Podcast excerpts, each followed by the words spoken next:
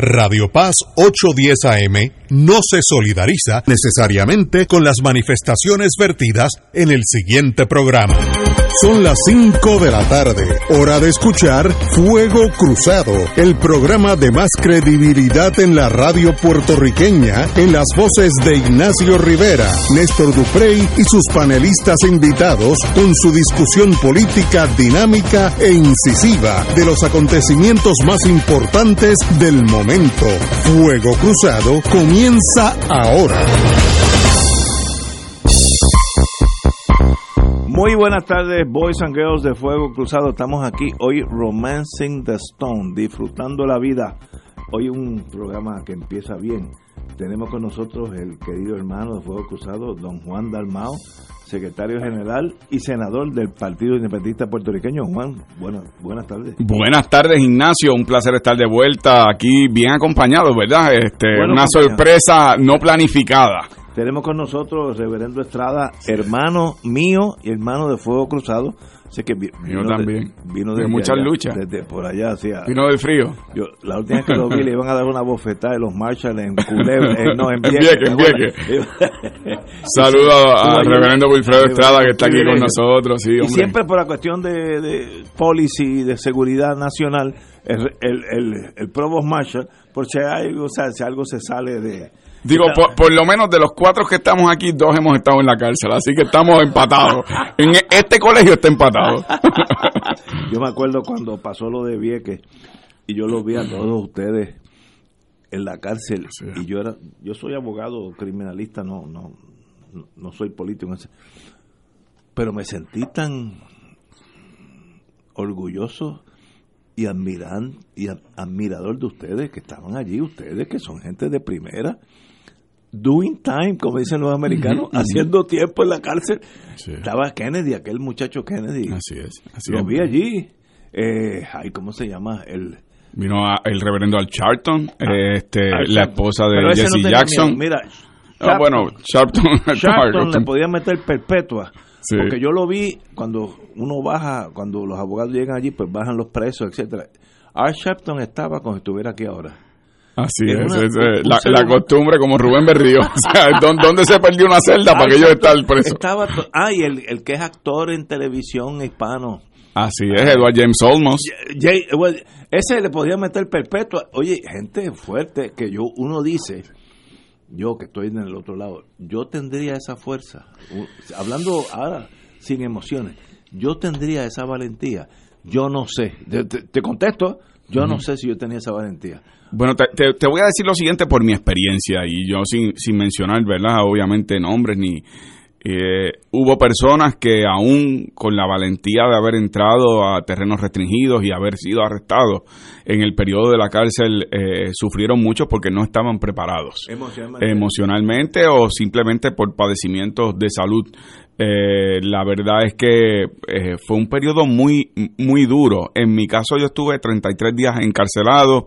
Eh, compañeros estuvieron más tiempo presos. eh, obviamente, pues el liderato del partido como Rubén, Manuel Rodríguez Orellana, Víctor García estuvieron más tiempo, No pero pero en aquel momento yo no ocupaba una posición eh, política, ¿verdad?, dentro del partido, pero, pero yo creo que, que la enseñanza de Vieques es haber captado la imaginación de un país en una gesta, en un momento eh, propicio para poder eh, impulsar una agenda común.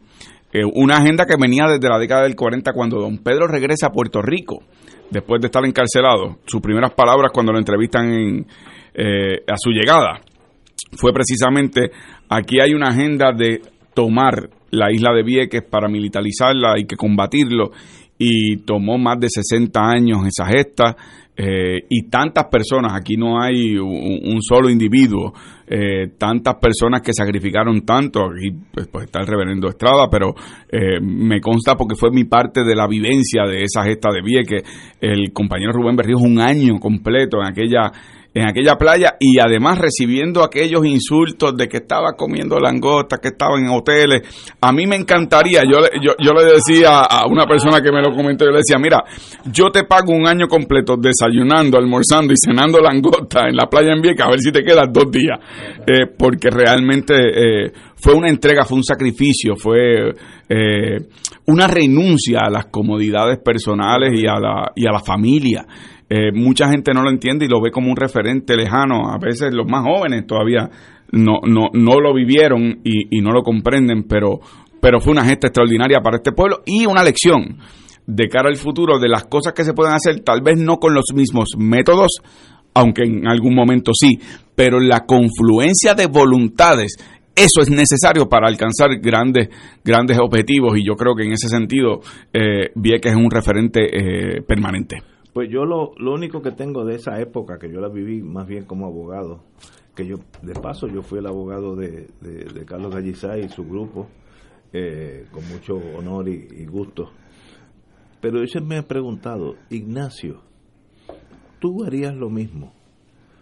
Y esa, esa pregunta yo no me la he contestado. Lo digo sinceramente, con toda mi, mi sinceridad eh, eh, y, amor a, la vida que tengo porque eso no es fácil. Yo me acuerdo que Norma Burgos, estadista, se chupó 60 días, 60, la vi allí, no, no, no es que me lo contaron.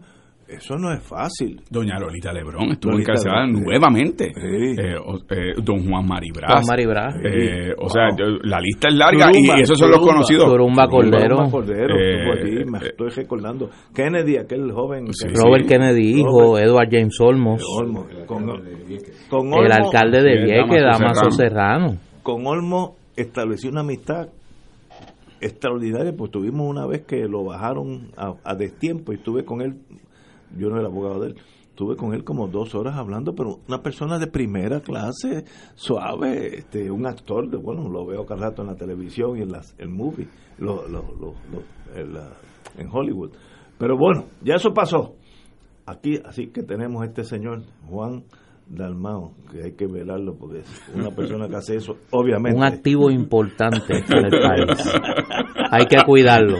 Como me dijo hay que cuidarlo. yo, con esto me siento tranquilo. Sí, sí, sí, sí, Como me dijo un amigo mío. Buenas tardes a las amigas y amigos Radio Escucha y excuso, como me dijo mi tardanza. Estaba... Y me dijo de eso de Juan Dalmao. Estaba tratando de encontrar los Reyes Magos antes de tiempo.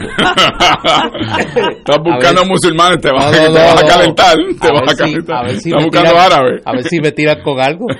Yo tengo un amigo mío que es un analista, pero es de derecha, este, Bolsonaro type no lo dudo. No, no, no, una brillante. La verdad que tú, entre los amigos tuyos de extrema derecha de ambos partidos, porque tú tienes, tú tienes la extrema derecha de ambos partidos. Es verdad. estas dos horas son como un bautizo para ti. Sí, sí, sí. la, única dosis, la única dosis que tú recibes de, de, de genética eh, que no es derechista es estas dos horas. Pues hace, hace como dos años, este amigo mío, que no voy a decir su nombre, ya retirado del mundo de, advertising, le ha ido muy bien, la, vida, de la publicidad. publicidad no. y me dijo de Juan Dalmau cuando empezaba en el mundo, tal vez hace más de dos años, ese muchacho, ese muchacho es peligroso porque es simpático. y es uno de los mejores análisis que he visto. Es peligroso a la estadidad porque es simpático. y es verdad, es un análisis correcto. No revele sus secretos. no revele sus secretos. O sea, tiene dientes y no es para morder. se, puede, se puede reír, se puede. Pero eso, y tenía razón. Gracias, Tú eres una persona que cae muy bien y eres un amigo y yo te considero mi amigo. no, Yo no me siento antagonizado por tu presencia, que en el pasado era así, tal vez por mí, porque yo era medio troglodita, medio Bolsonaro. no, me recuerda, no me recuerda que no me quieren tanto. tal vez, tal vez el problema era yo, pero, pero la vida pasa y somos todos hermanos y eso hay que, eso hay que continuar ese sendero de amistad y nos lleva el destino donde nos lleve. Oye, yo lamento interrumpir. no me venga con mala Interrumpir la quietud y la alegría de este encuentro. Porque lamentablemente, y lo digo de verdad con pena, con dolor. ¿Qué ha pasado? Uno pensaría que la época navideña en cualquier parte del mundo. Oye, hasta en la Primera Guerra Mundial hubo una tregua en Navidad. en el único lugar del mundo donde no hay tregua en Navidad es en Puerto Rico. No hay tregua para este pueblo, no hay paz para este pueblo. Y, quiero hablar eh, bastante en serio sobre un incidente que ocurrió esta tarde eh, en Ponce, Puerto Rico. Eh, yo vengo señalando en este programa y, lo hemos hecho todos los que nos hemos sentado en esta mesa en los últimos meses, que uno de los graves problemas que nosotros tenemos en este momento como sociedad es el desplome del sistema de justicia en Puerto Rico. Eh, no, no hay la más mínima confianza en que la justicia en Puerto Rico opera de manera imparcial. Los organismos de justicia del Estado se han convertido en instrumentos para el abuso en instrumentos para la vendetta política que nada tienen que ver con la sana y, correcta administración de la justicia. Y es una, para mí es algo sumamente lastimoso, que en la víspera casi del Día de los Santos Reyes, que es quizás la más puertorriqueña de las fiestas navideñas, nosotros tendremos que discutir el caso que yo quiero traer a la consideración de ustedes. Esta tarde fue a la, al Centro Gubernamental de Ponce, a la oficina del Departamento de la Familia una señora de nombre Iris Mirta Ruiz Quiroz. Lo, tengo aquí. Diabética, eh, madre de 40 años, que fue a reclamar desesperada eh, los beneficios del programa de asistencia nutricional. por una situación aparentemente de emergencia en su familia. ¿Y fue arrestada hoy? Eh, esta señora se cansó de plantearle su caso a los funcionarios del departamento de la familia allí y en un claro ejercicio de su derecho a la libre expresión tomó un retrato del gobernador de Puerto Rico que estaba allí y lo echó al zafacón. Y lo rompió. Por haber echado el retrato del gobernador al zafacón y haberlo roto, esta señora fue arrestada por la policía de Puerto Rico. Eh, Se llama... Está ahora mismo en el cuartel de la policía o permanecía en el cuartel de la policía de Ponce recibiendo asistencia médica.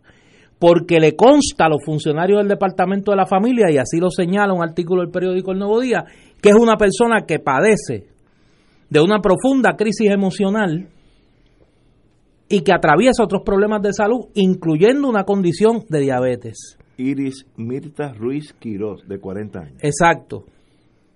Y yo tengo que traer a colación este caso en comparación con la vergüenza que este pueblo vivió ayer con el caso del policía que mantuvo rehenes a 40 personas en una cooperativa y que salió por la puerta ancha porque alegó que él estaba dando un mensaje que todavía no ha dicho qué es. Incidentes como este son los que diariamente están destruyendo la credibilidad de las instituciones de justicia en Puerto Rico. Esto es una barbaridad. Esto es una barbaridad. Y es una barbaridad que no, no provoca la indignación de los funcionarios públicos, que es lo peor. Porque que haya un funcionario al tercer nivel abusador, insensible, es una cosa.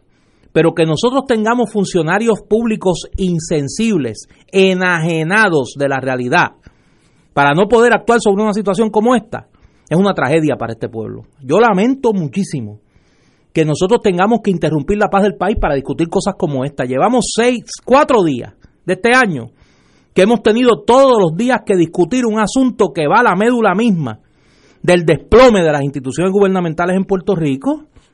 ¿Qué más va a pasar? Lo que van son cinco, cuatro días del año. A mí me parece que esto es una situación eh, desgraciada Lamento mucho la situación que está pasando esta señora, pero más lamento eh, el estado de nuestro pueblo en este momento. Tenemos que ir a una pausa y regresamos con el compañero Juan Dalmao. Fuego Cruzado está contigo en todo Puerto Rico. La gran familia de City Office Supplies les desea un feliz año 2019. Les recordamos que se acerca el regreso a clases y el 4 y 5 de enero tendremos la venta sin IBU. En efectos escolares, contamos con una gran variedad de agendas, mochilas, loncheras y bultos Totó desde 19.95. Libretas escolares desde 50 centavos. Las libretas Sons a 2.49 cada una. City Office Supplies en Manatí, Vega Alta, Río Piedras, Atorrey, Bayamón frente al Cantón Mall y carretera 167, extensión Forest Hill, Bayamón. Visite nuestra página web cityofficepsupplies.com 787-786-8233. No te dejes envolver por tu aseguradora. Exige la verdad de tu cubierta de espejuelos. Paciente alerta. No caigas en la mentira que te está ofreciendo tu plan médico con la cubierta de espejuelos. Los ópticos y optómetras de Puerto Rico exigimos al comisionado de seguro investigue los contratos y tarifarios. Exigimos regulación, integridad y transparencia en los contratos. Investiguen los contratos de las aseguradoras. Que digan la verdad. Defensores de la salud visual del pueblo. Radio Paz te ofrece el mejor motivo para levantarte temprano y disfrutar el comienzo de un nuevo día de lunes a viernes con Enrique Liboy y Radio Paz en la mañana. La dosis perfecta de noticias, deportes y éxitos musicales de todos los tiempos, humor y curiosidades, calendario de actividades y tus peticiones musicales por el 787 300 4982 Conéctate con el 810 AM de lunes a viernes con Enrique Liboy y Radio Paz en la mañana. Escucha los sábados a las 5 de la tarde para servirte un programa del Colegio de Profesionales del Trabajo Social de Puerto Rico con los temas de interés a la comunidad. Recuerda, los sábados a las 5 de la tarde para servirte por Radio Paz 810. Y ahora continúa Fuego Cruzado.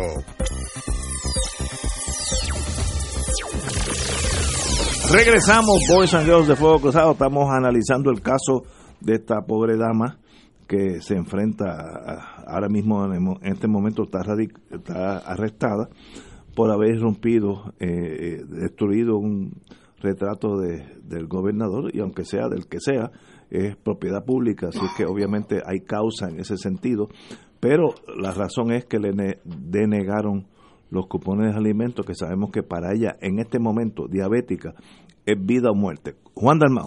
Bueno, mira, en primer lugar, yo creo que eh, Néstor hace bien en traer esto como un tema principal hoy al inicio del programa, porque aunque estemos en época navideña, yo creo que eh, son momentos para reflexionar, para para poner lupa en los asuntos verdaderamente importantes en Puerto Rico en una época en donde se exacerban muchos de los problemas que hay en el país. Particularmente, y perdona que te interrumpa, los problemas de salud mental y los problemas emocionales en una época como esta. Así que a eso voy.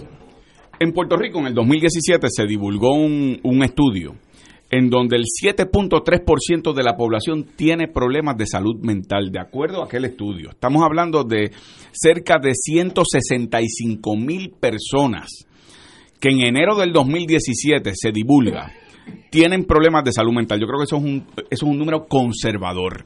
Si se toma eh, como, como un elemento adicional el que en el 2017 comience el periodo de la aplicación de la autoridad de la Junta de Control Fiscal y los ajustes que se están haciendo, los problemas eh, salariales, los problemas de empleo y el huracán María. Eh, cuando sumas todos esos elementos, yo estoy seguro que ese número es mucho mayor. Estamos hablando de que en Puerto Rico una de las crisis endémicas, uno de los problemas principales que enfrentamos es el problema de salud mental. Entonces Néstor trae este tema eh, atado a los dos incidentes de ayer y de hoy. El tema de un policía que entra a una cooperativa de crédito, eh, toma de rehenes a un grupo de ciudadanos y empleados y lo llevan al tribunal y en la vista de, causa para arresto, que lo que basta es una cintila de evidencia. Eso significa en Arroyo Habichuelo, una cintila de evidencia, lo que significa es el mínimo que te ubique en el lugar, en los hechos y la comisión del delito. Un chispito. Eh, sí, sí, es, un chinchín, como dicen los nenes, un chinchín.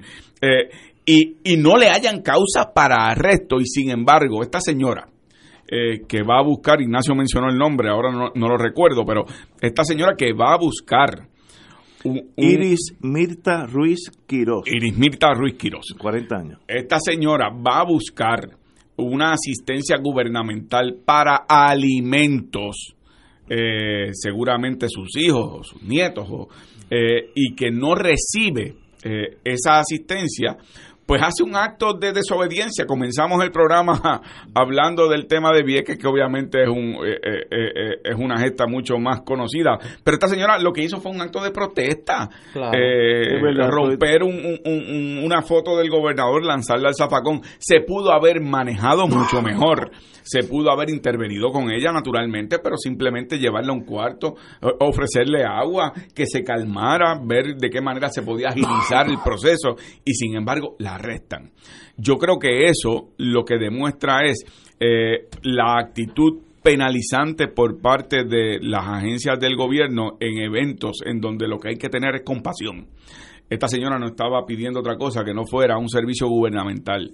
Mi preocupación es que eh, hoy en la primera plana del vocero ya se anticipa cerca del cierre de 50 agencias gubernamentales. Son 50 agencias que dan servicios eh, al país, eh, es decir, principalmente a la población más necesitada. Son agencias de servicio social. En la medida en que el gobierno continúe bloqueando las avenidas para que la ciudadanía reciba servicios, podemos estar viendo más incidentes de esta naturaleza, producto de la frustración, productos de la pobreza. Este es un país en donde solamente el 40% de la población está insertada eh, en la fuerza laboral, en donde más del 60% de alguna manera u otra recibe asistencia social de parte del gobierno. Y, vamos a estar viendo en la medida, Ignacio lo decía eh, eh, fuera del aire, y perdona que te, que te cite en lo que dijiste fuera del aire, en la medida en que el país comience a vivir los estragos de las políticas que se están adoptando como parte de los planes fiscales, como parte de las actitudes de la Junta de Control, como parte de las políticas públicas. En esa medida vamos a ver más oh. eh, eh, este tipo de incidentes y el, y, el gobierno, para, para redondear, y el gobierno debe estar preparado para actuar correlativamente al, suceso. Es decir, no puedes arrestar a una persona que meramente cogió un retrato del gobernador y le echó el zapacón o lo rompió. Eh, hay que intervenir con compasión y con eh, el conocimiento de que en efecto eh, son personas que están buscando servicios en donde no se les está dando. Yo estoy totalmente de acuerdo. Nosotros hemos vivido una fantasía hace 40, 50 años y ahora viene lo que se en inglés se diría the moment of truth, cuando la fantasía choca con la realidad. Eso siempre es traumático en cualquier país del mundo. Eh, el, chocar con la verdad, usualmente si es negativa, porque si es positiva es un llame, pero si es negativa, es traumático para un país. Poco ha sucedido aquí. Yo me imagino que si en Francia tuviera cerrado 200 escuelas públicas, allí hubiera habido motines porque Francia jala más que nosotros en ese sentido de, protestar, tienen otra tradición. Los chalecos amarillos. Sí, no, no, los, chalecos. Que los chalecos amarillos comenzaron como una protesta por el equivalente francés a la crudita. A la crudita, sí. Un, un impuesto a la gasolina. Estoy, estoy de acuerdo. Y en el 72, por allá abajo, hubo un motín que tuvo que salir el ejército. ¿Sabes? hay pueblos que reaccionan mucho más violentamente que nosotros. Nosotros somos, como decía Benny Frankie Cerezo, que en paz descanse, nuestro querido hermano, es un pueblo aguantón, palabras de Benny Frankie, un pueblo aguantón. Pero eso llega hasta un momento. Después de esa línea, que yo no sé dónde la tiro, explota el país. Y estos son síntomas de esa preexplosión. Esta señora está desesperada por su salud emocionalmente envuelta, eh, que de paso ahora sale que sí tiene los cupones, pero que llegan el sábado y no hoy, una cosa de esas burocráticas. Pues esta señora está desesperada. Lo del policía, otro ejemplo, y sencillamente es Puerto Rico chocando, desgraciadamente, con la realidad que nunca fuimos un Estado libre asociado, nunca fuimos un país ventana Latinoamérica del progreso. Eso fue todo mentira y vivir con la mentira es cómoda siempre y cuando que no tenga que aceptar que, es mentira. Y ahora la realidad nos hace chocar con esa vida real. Y va a haber muchos casos peores en el futuro. Mire, me, me da mucha pena decir lo que estoy diciendo. Va a haber casos más dramáticos en el futuro, ya mismo, y, y, lo veremos. No, no, no quiero ni anunciarlo porque siempre hay gente que coge ideas. Así que va a haber más crisis en Puerto Rico cuando nos demos cuenta que esto es un país, la mitad, más de la mitad de la pobreza que tiene Santo Domingo, ese es Puerto Rico. Nosotros nos reímos mucho cínicamente por nuestros complejos. Santo Domingo tiene los problemas que sean, pero la economía dominicana es dominicana no depende de nada. No, no, pero espérate, espérate, déjame añadirte un dato ahí. La República Dominicana cerró este año ah, bueno, sí. con el porciento de crecimiento económico más grande de América Latina, 7%, de crecimiento económico. Eh, no, es que nosotros eh, vivimos en una burbuja del pasado que no vemos sí, Ignacio, todo, que el mundo sigue caminando sin nosotros. Como, como dicen los abogados, vamos a estipular todo eso. Todo eso que tú dices. ¿Y ahora qué hacemos? No, no, por eso. A eso no le puedes añadir esta mezcla que nosotros estamos viviendo, que parece que es una maldición, aquí está mi querido hermano y amigo el reverendo Wilfredo Estrada, es como las plagas de Egipto. Como las plagas aquellas que le mandó Dios a, al pueblo, al faraón. A los muchachos. Sí, esto es peor que las plagas de Egipto. O sea, tú tienes un gobierno que es una mezcla de cinismo, incompetencia, corrupción, que cuando tú buscas las respuestas a los problemas, desde los más complejos hasta los más sencillos, encuentras una de esas tres cabezas de esta hidra. O sea, o hay una, un reflejo de incompetencia, o hay un reflejo de inmadurez, o hay un elemento de corrupción. Porque no hay otra manera de explicar la desproporción en las medidas que toma la policía en este caso y la puerta ancha que recibe un policía que tenía 40 personas de rehén. Oye, ¿y si una de esas personas en la cooperativa en Guaynabo hubiese tenido una, una crisis de salud o enfrenta al policía? ¿Qué hubiese pasado? Sí, sí, sí. Y eso si allí hubiera, como me escribe una querida amiga, me dice, si allí había una mujer embarazada y hubiese tenido una crisis de salud allí, ¿qué hubiese pasado? Y esas cosas van a pasar. Entonces tú no puedes pretender resolver eso con sencillamente darle una palmadita y dices, vete y no peques más. No puede ser. Pero déjame decirte algo, Néstor, que, que tú traes en ese último ejemplo.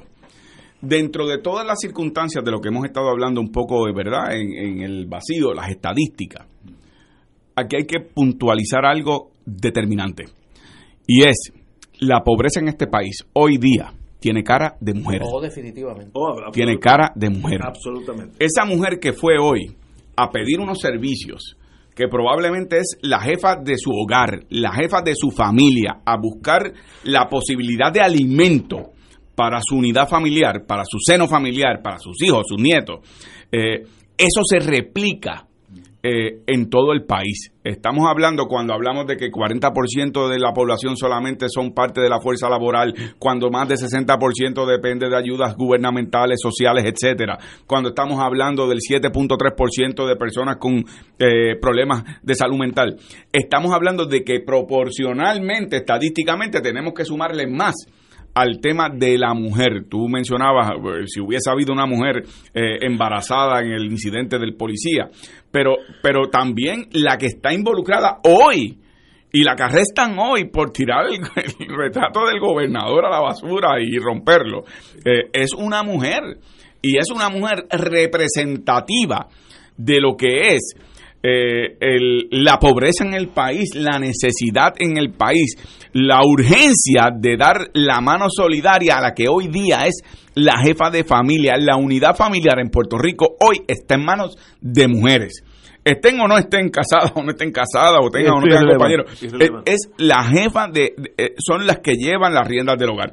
Me parece a mí que, eso es algo alarmante porque no hay las herramientas del gobierno para atender. Tanto así, perdóname Néstor, pero que yo también me tengo que desahogar, tanto así que una de las primeras medidas que hace este gobierno es eh, derogar la carta circular sobre equidad de género. Eh, y entonces hace unos días cuando matan a una joven, eh, el gobernador decía, bueno, pero es que hay que educar al país, sí, pero es que su gobierno fue el primero que derogó eh, la carta circular para equidad de género, que no es otra cosa que enseñarle a nuestros niños desde jóvenes, desde niños, que el hombre y la mujer tienen la misma dignidad como seres humanos.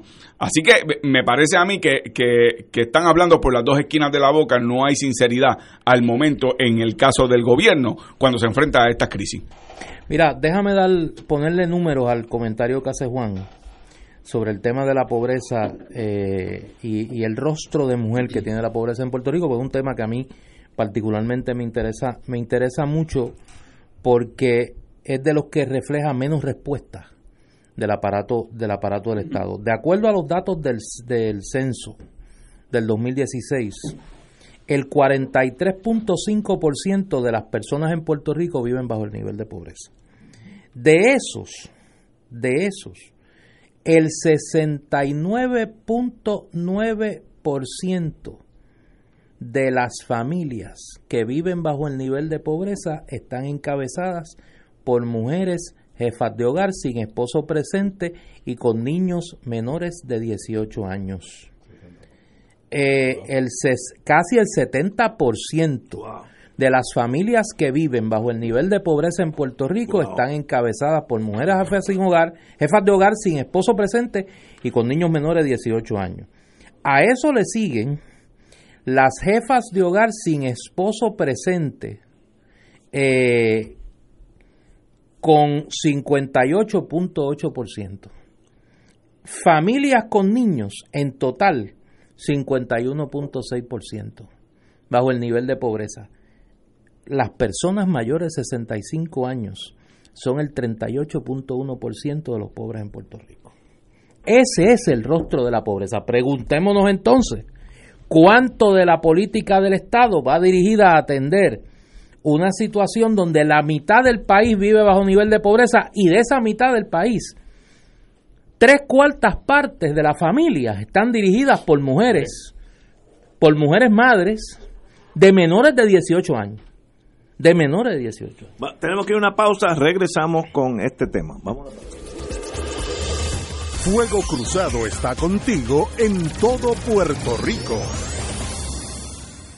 La oficina médica del Dr. Ramón Luis López Acosta, especialista en medicina de familia, provee servicio a pacientes adultos y geriátricos de manera continua y comprensiva, servicio de medicina primaria preventiva y de medicina intrahospitalaria a nuestros pacientes, localizada en la calle Lloveras 650, edificio Centro Plaza, suite 207, Santurce, cerca del Hospital Pavía. Llámenos al 787 725 7888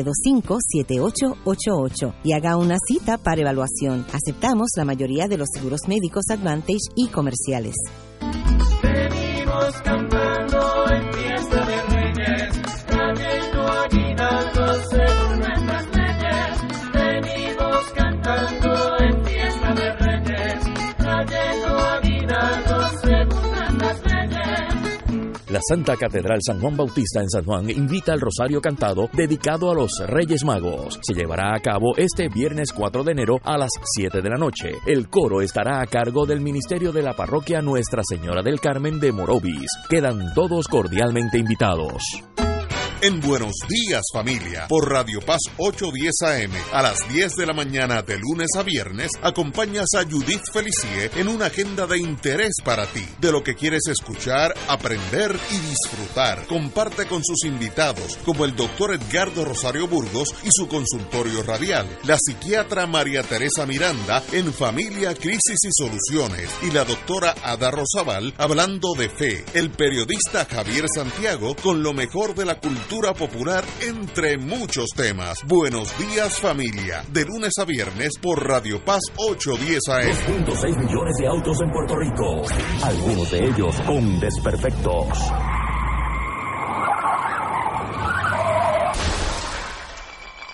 Autocontrol. Tu carro. Tu carro. Tu mundo. Tu mundo. Lunes a viernes a las 11 de la mañana por Radio Paz 810 AM. Y ahora continúa Fuego Cruzado.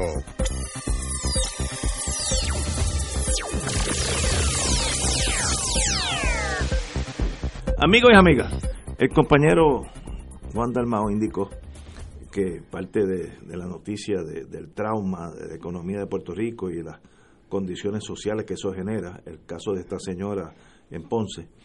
Y es que obviamente dijo que habíamos, que tenemos que, en el futuro inmediato, tenemos que cerrar unas 50 agencias del gobierno de Puerto Rico, que yo diría que, mire, eso puede ser hasta poco, según la Junta, hasta poco, porque la Junta lo que quiere es que haya menos gastos para tener más dinero para pagarle a los bonistas. Es una agencia de cobro, no es una agencia en pro de Puerto Rico, es una agencia de cobro a los bonistas. En Puerto Rico, esas agencias ineficientes, ineptas, burocráticas, pero tenían un valor social. Eso se está yendo porque no va a haber fondos. Esas agencias que cierren van a dar menos servicios al pueblo y este pueblo en un momento va a ya está empezando a sentir ese empuje hacia la pared. Y cuando a ti te empujan a la, pared, o te quitas o te aplastan. Es que no hay otra opción. Así que esas 50 agencias va a pasar y va a ser bien doloroso. Eh, y, sencillamente no le veo solución. Una de las cosas buenas de salir de Puerto Rico, aunque no a mí no me gusta salir de aquí, pero una de las cosas buenas que yo siempre miro lo bueno. Yo estuve en una fiesta donde había un doctor coreano, coreano, doctor en medicina. ¿De cuál de las Coreas? No, no, de... Eh, por pegarte el vellón, que oyes bien. De Big One. De la de allá del hermano Kim. De Kim Jong-un. No, de la otra, de la otra. coreano del La de los carros, la de los carros. Que, pasó la G-Válida y es un doctor exitosísimo en, en Austin, Texas. Buenísima persona ¿Y es solamente médico? Es médico, médico sí, sí, médico y tiene un montón.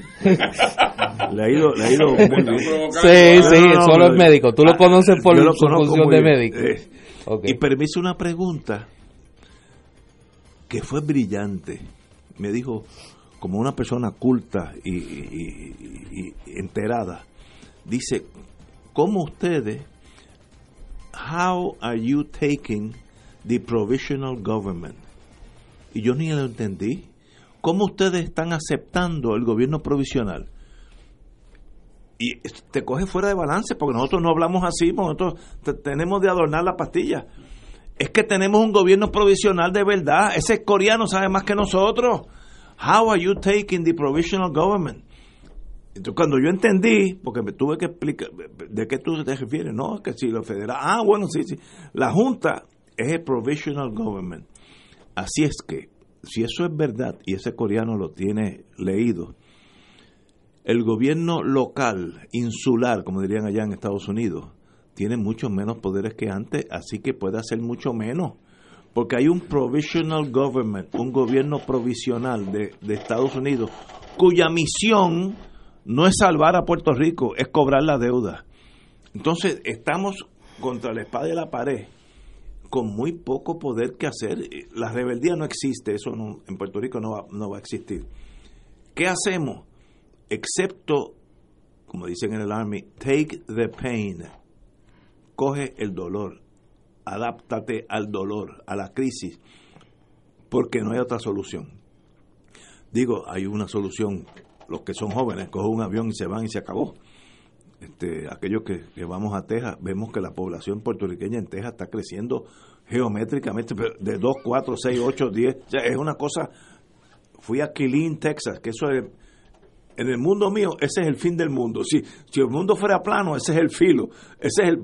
Allí hay un supermercado puertorriqueño con la bandera, le tomé hasta fotos de tantos puertorriqueños, porque al, al, lado hay Fort Hood, una, una base gigantesca del Army y, hay puertorriqueños que ya tienen suficientemente masa electoral para tener un supermercado de ellos. Pues ese es el Puerto Rico, nos vamos a desangrar, la juventud se está yendo con razón, porque la, la vida no es para pasar penuria, es para vivirla y disfrutarla. Y eso, ese dolor nacional, en algún momento va a explotar. Y, y yo espero no verlo pero no me sorprendería que un día haya un evento donde haya violencia en Puerto Rico por esto, este caso de la señora, el policía. Tú ves los síntomas increciendo, creciendo hacia, hacia una confrontación con la frustración. No, no, no estoy diciendo que sea antiamericano, es anti, anti realidad. ¿Qué hacen los puertorriqueños? Los dos partidos mayoritarios que son los que están jugando ¿Se están preparando para esa realidad o sencillamente dicen todo está bien, no hay problema? Como dijo, como dijo el jefe de la policía, todo el mundo está cansado, que es una de las cosas más estúpidas que yo he oído hace muchos años. Pero esa es la solución. El gobierno no tiene solución. Este gobierno o el próximo, si es popular o lo que sea, no hay alternativa excepto vivir una fantasía. La fantasía choca con la realidad y sucumbe ante la realidad. Juan Pero yo, primero, gracias por darme el turno a mí, porque estoy que exploto de angina de pecho. Eh, yo tengo una solución distinta a la de Ignacio. Eh, para eso que estamos Para claro, claro, eh, para soluciones distintas.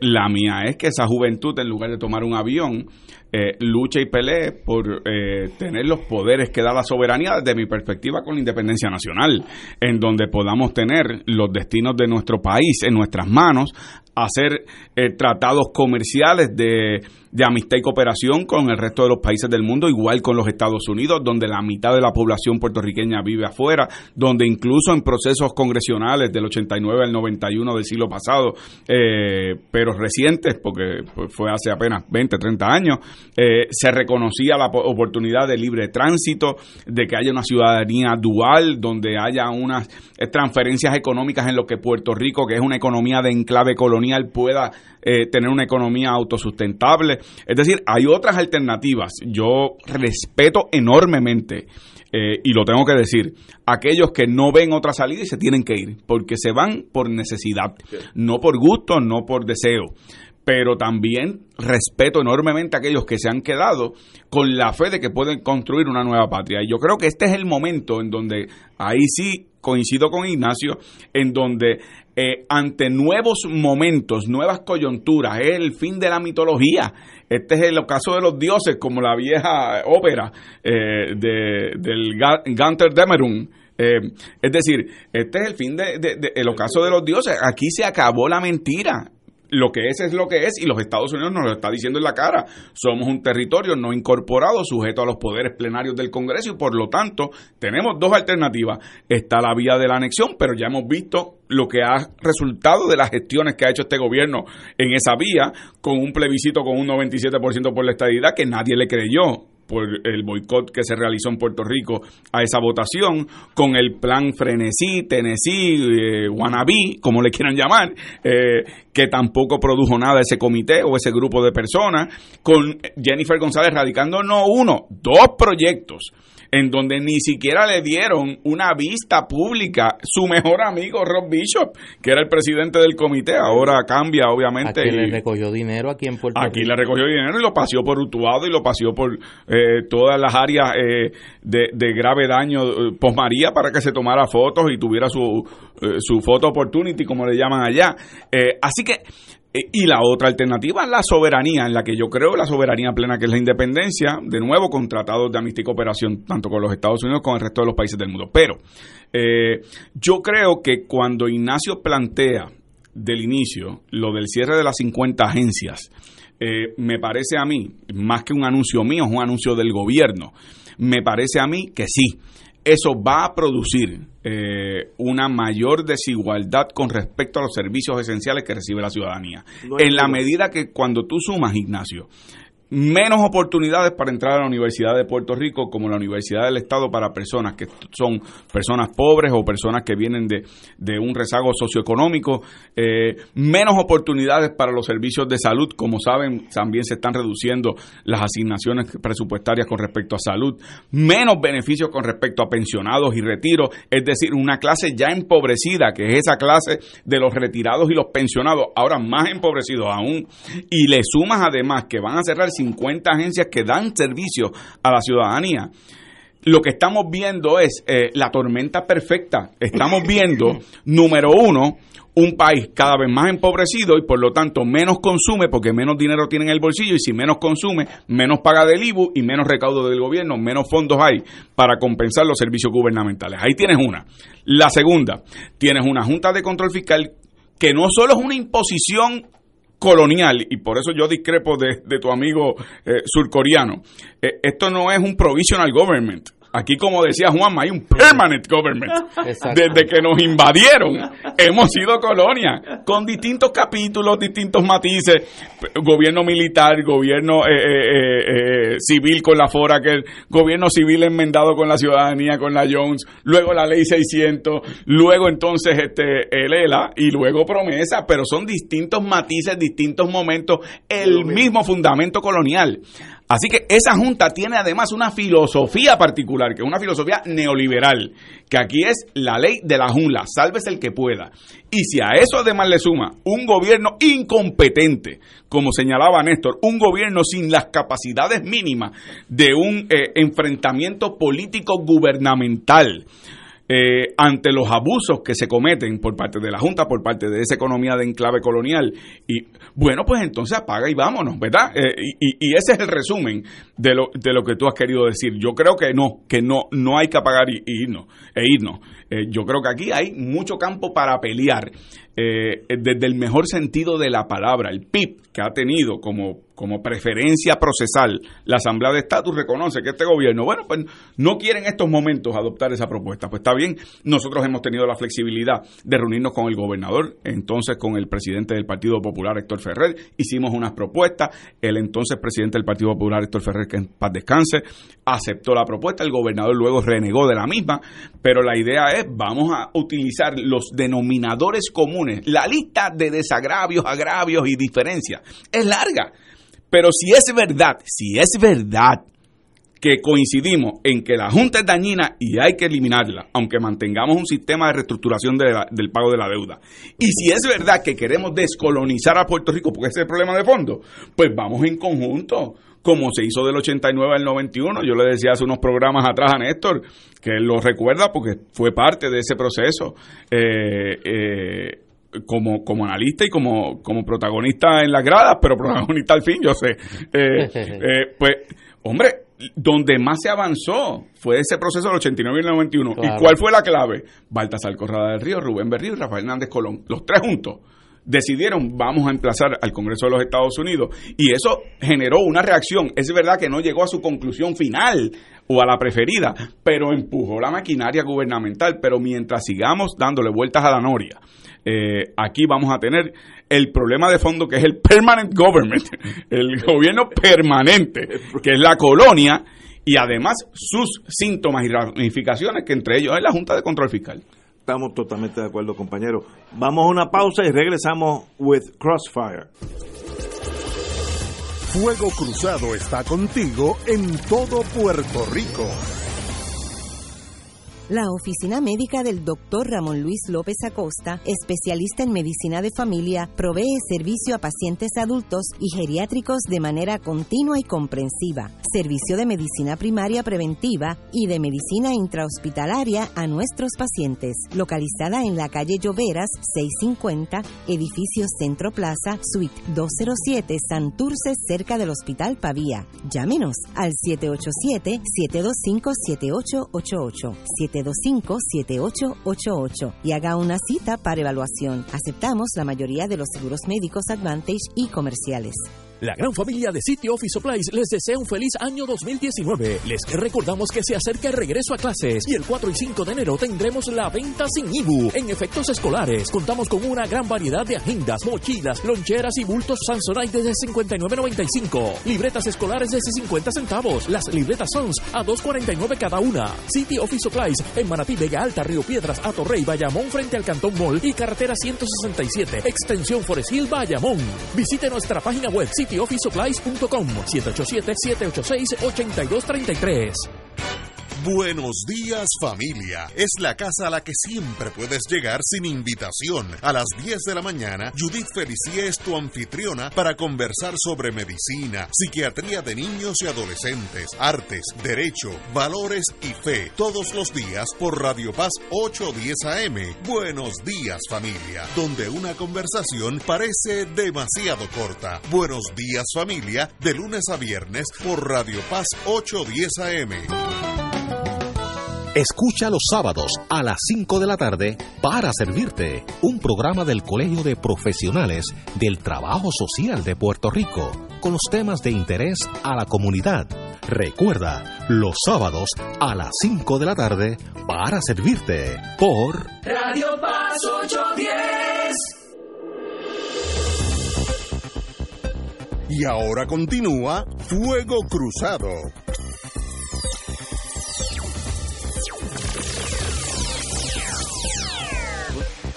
Compañeros, don Néstor Duprey y Salgado. Además de otras cosas que liberan y alimentan el espíritu, yo he dedicado mucho tiempo y espacio este, estos días de, por lo menos de asueto en la universidad, que no de asueto académico, pues he estado trabajando en una cosita que viene por ahí. Eh, yo he estado dándole mucho pensamiento a qué hacer que es la pregunta que yo creo que más gente me hace. Ya cuando analizamos el problema, ¿qué hacemos ahora? Cuando yo voy a la farmacia, cuando yo voy al supermercado, cuando uno va a las fiestas de familia, cuando uno se reúne con donde hayan dos o más en este país reunidos, la pregunta es, ¿qué vamos a hacer? Yo creo que en Puerto Rico hay cuatro realidades que complican la respuesta política que yo entiendo que debe ser para empezar. La respuesta tiene que ser una respuesta política a la situación que vive Puerto Rico en este momento. Número uno, nosotros tenemos el momento más tóxico en la historia reciente de los Estados Unidos en cuanto a su sistema político. La disfuncionalidad política en los Estados Unidos en las últimas 72 horas ha adquirido unos ribetes extraordinarios por el control demócrata de la Cámara de Representantes y por la incapacidad mental del presidente Trump. Yo creo que hay que empezar a llamar la cosa por su nombre. Estados Unidos lo gobierna un loco. Un loco pues certificado, ¿no? Que, que, que, que lo último que escuché esta tarde que tiene una historia alterna de, de la invasión de Afganistán por los soviéticos. O sea, eso es un problema. ¿Por qué? Porque usted no tiene al otro lado del charco con quién hablar. Con quién usted puede conversar de una manera sosegada para encontrar una avenida donde usted resuelva no solo el problema colonial, sino el desplome institucional de Puerto Rico y el desplome de la economía de Puerto Rico. Eso por un lado. Lo segundo, nosotros estamos viviendo desde hace varios años un régimen de partido único. Como buen régimen de partido único, controla todo controla el poder político limitado, reducido en la colonia, controla los aparatos de justicia, o sea, no hay un poder judicial independiente que pueda controlar los desmanes del gobierno del Partido Único, porque está en manos del Partido Único también. Y lo más complicado es que este Partido Único ha construido un imbricado aparato de propaganda y de publicidad que a través del dinero de la compra de los medios de comunicación, de la compra de los espacios de fiscalización, de la compra de, los de las posibles voces contestatarias o espacios contestatarios en los medios de comunicación, pues sencillamente aquel mito del cuarto poder como fiscalizador del gobierno en este régimen autoritario de partido único no existe.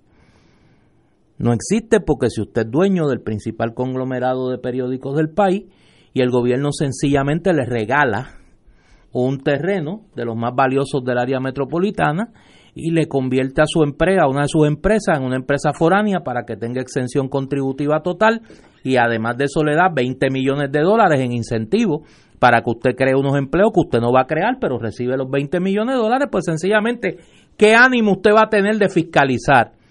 Al gobierno de turno. El cuarto elemento es la ausencia de oposición eh, política con capacidad de influir la, la, la, correlación de fuerzas políticas. ¿Por qué? Aquí yo tengo un ejemplo en mi querido amigo y hermano Juan Dalmao de la excepcionalidad de voces independentistas en los medios de comunicación en Puerto Rico. Nosotros hicimos un compromiso aquí, dentro de las limitaciones que tiene este espacio, de tratar en la medida de lo posible de mantener la tercera silla que por años ocupó nuestro hermano Carlos Galliza al servicio del independentismo, de la, de la pluralidad de voces del independentismo en Puerto Rico. Esa no es la ese no es lo común en los medios de comunicación. Y ya usted está hablando de una fuerza política. Ni hablar del poco acceso que tienen las voces de oposición a los medios de comunicación. Y voy a darle otro caso de mi amigo hermano Manuel Natal, que por el único pecado de haber denunciado este contubernio de los medios de comunicación y el gobierno de Puerto Rico, se le han cerrado los micrófonos y las páginas de los medios de comunicación en Puerto Rico. Ante eso, ¿qué se puede hacer? Nosotros tenemos un problema muy serio. Nosotros tenemos una de las leyes electorales más antidemocráticas de la América Latina. Es la única ley electoral en el continente que prohíbe las alianzas políticas. Es la ley electoral que hace más complicada la organización política. Ha colocado, para los que piensan que la opción es entonces retos al interior de los partidos existentes, ha colocado las primarias dentro de los partidos políticos apenas cinco meses antes de las elecciones y un año antes de que cierre el periodo para usted poder inscribir una fuerza política alternativa. Es decir, partido que le cierre las puertas a la participación democrática en Puerto Rico tiene garantizada que esa fuerza aplastada al interior de su colectividad no tiene la opción de construir una fuerza política. No hay espacio para el equivalente al Partido del Pueblo en 1968. No hay espacio para el equivalente al Partido de Renovación Puertorriqueña en 1983. Esa posibilidad no existe para los que juegan la carta de la oposición al interior de los partidos políticos a esta tendencia autoritaria y corrupta. Pues, ¿qué queda? Queda utilizar de manera creativa los espacios que brinda la ley electoral eso, yo no voy a adelantarle nada a nadie, requiere mucho desprendimiento patriótico, requiere mucha honestidad y requiere una palabra que está en desuso en este país, requiere patriotismo, requiere poner a Puerto Rico por encima de cualquier otra consideración y entender que la gran alianza que este país necesita cruza los espacios electorales existentes y que tenemos que usar maneras creativas dentro de la ley electoral para que esa gran alianza puertorriqueñista se dé, reconociendo que los talentos, la riqueza política, la riqueza de honestidad que se necesita, no es patrimonio único de una fuerza política. Y eso va a requerir mucha creatividad y mucho desprendimiento. Y me parece a mí que solo cambiando esa correlación de fuerza, arrebatándole el poder a los deshonestos, a los corruptos, a los incompetentes, puede comenzar una transformación del país. Lamentablemente, la sociedad civil en Puerto Rico no tiene la fuerza para eso. Lamentablemente, los partidos mayoritarios en Puerto Rico no son renovables. Lamentablemente, el independentismo en toda su pluralidad y en toda su riqueza intelectual y su riqueza en el valor de honestidad y patriotismo que tiene, no tiene la fuerza política en este momento para poder alterar por sí solo el balance de poder en Puerto Rico. Es necesario construir desde la pluralidad y desde la creatividad una opción política al partido único en Puerto Rico. Esa es la única salida. Solo desde ahí, desde el limitado poder colonial, se puede comenzar a transformar la realidad en Puerto Rico, enfrentar y sacar la Junta de Control Fiscal, reconstruir el país, devolverle la honestidad al servicio público y descolonizar a Puerto Rico. Compañero Juan Dalmau. Bueno, mira, yo, tengo que, coincidir, y esto es una denuncia que el Partido Independentista ha hecho por tanto tiempo eh, en el análisis que hace Néstor eh, sobre el tema del partido único. Aquí eh, él no lo define, ¿verdad?, específicamente, pero ese partido único, su bandera es el billete y su ideal es la barriga, es el estómago. Y por lo tanto, yo, yo puedo definir que cuando Néstor habla de ese partido único, aunque haya cambios de colores rojos y azules y haya cambios de nombres, eh, Roselló, García Padilla, eh, Calderón, Fortuño, eh, eh, la realidad es que quien está detrás es un poder económico, que son inversionistas políticos, que dan a dos manos billetes para las campañas políticas y luego son los que están haciendo fila en Fortaleza para pasar factura. Y esa es una realidad que ya el país reconoce. Eso independientemente, ¿verdad? Que hay ahora mismo un supragobierno eh, más, más hostil, el gobierno permanente. El permanente, no provisional. Exacto, no provisional. El gobierno permanente, que ahora se manifiesta de forma más cruda pues, mediante una Junta de Control Fiscal, pero, pero en el entretanto, en los pequeños espacios coloniales, en donde hay para, para ejercer algún tipo de influencia, ahí están esos que se alimentan del inversionismo político. Y en los espacios que ha ocupado el PIB, yo lo, yo lo menciono como senador, hemos radicado legislación para impedir al máximo esa influencia perniciosa, dañina del inversionismo político, pero siendo colonia, aplica la jurisprudencia estadounidense, en donde incluso llega al colmo de decir que corporaciones tienen la misma libertad de expresión que un individuo, que un ser humano, que una persona, y por lo tanto pueden invertir sin límite eh, para las campañas políticas. Así que eh, eh, eso es un desbalance político electoral enorme para quienes impugnamos el régimen del cual viven, se benefician, abusan esos sectores económicos. así que ciertamente el, el diagnóstico que, ofrece Néstor es, un diagnóstico certero desde el punto de vista de esa correlación de fuerzas tan eh, desproporcionada entre aquellos que tienen la influencia de manejar. Aquí hoy día, yo no sé si ustedes están conscientes y probablemente no lo están porque ustedes tienen esta trinchera aquí eh, como, como un búnker de representación política plural, como, como dice Néstor pero aquí se está pagando por entrevistas a, agencias de gobierno, jefes de agencia, que usted escucha a veces con más cual o tal cual eh, en una emisora de radio eh, AM. Por eso, eh, por eso los mismos van al mismo programa. Así es. Y todo el mundo, todo el que me escucha sabe de lo que yo estoy hablando. Están pagando, están pagando por entrevistas y usted los escucha pensando que los están entrevistando. Es una promoción. Eh, eh, eh, es básicamente exaltar la imagen, obra del incumbente. Dicho eso, eh, ahora voy yo a, la pregunta que planteó Néstor y la que planteó eh, Ignacio y la que me plantean a mí también en todas las actividades familiares, que ya estoy por no ir a más ninguna. Eh, ¿Qué vamos a hacer? Bienvenido al club. Sí, sí, sí, yo estoy, estoy que, me quedo en mi casa tranquilo y, uso, y uso la perrita de, excusa que, que se pone nerviosa con los petardos.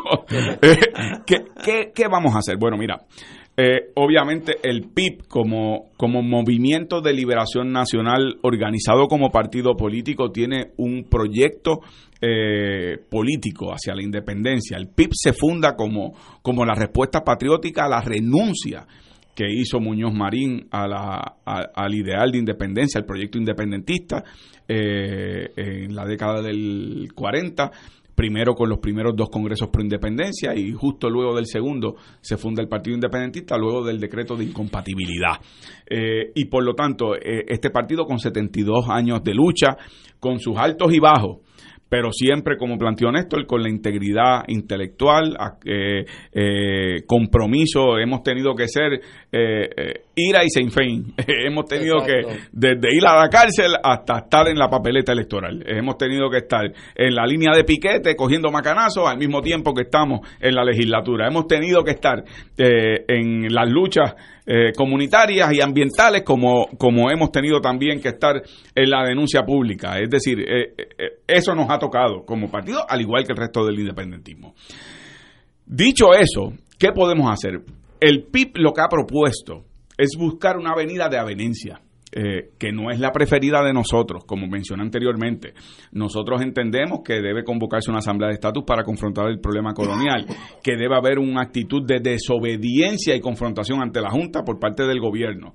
En ambas direcciones el gobierno ha sido por no decir tímido, eh, ha sido complaciente y ha asumido una actitud de genuflexión ante la Junta y la política colonial eh, del gobierno de los Estados Unidos. Por lo tanto, eh, ahí están las propuestas. Yo presenté legislación para, por ejemplo, que el Departamento de Hacienda no le pague el presupuesto a la Junta de Control Fiscal. Eh, y eso se aprobó en el Senado por unanimidad. La Cámara lo engavetó. Pero eso es un acto de desafío. Y eso va a tener consecuencias si se aprobara en la Cámara y lo firma el gobernador. Tiene consecuencias porque el Congreso va a tener que reaccionar ante ese desafío y reaccionar, como dijo Néstor, que es lo esencial, políticamente. Olvídense ustedes de, los tribunales y, y, cuando el gobernador dice que va a ir a demandar y que va a ir a decir que la Junta no es justa. No, no, no, no, no. Esto es una reacción política ante una condición política de subordinación eh, que tiene Puerto Rico, porque la colonia es una condición política. Por lo tanto, ahí está ese instrumento. Está el instrumento, por ejemplo, de aprobar una votación en donde los puertorriqueños, mediante el sufragio, repudien la Junta y exijan del Congreso una acción de descolonización con fórmulas no coloniales ni territoriales que sean plenamente democráticas. Ahí está ese proyecto radicado. Ese no se ha aprobado ni en el Senado ni en la Cámara, pero lo radicamos Denis Márquez y este servidor.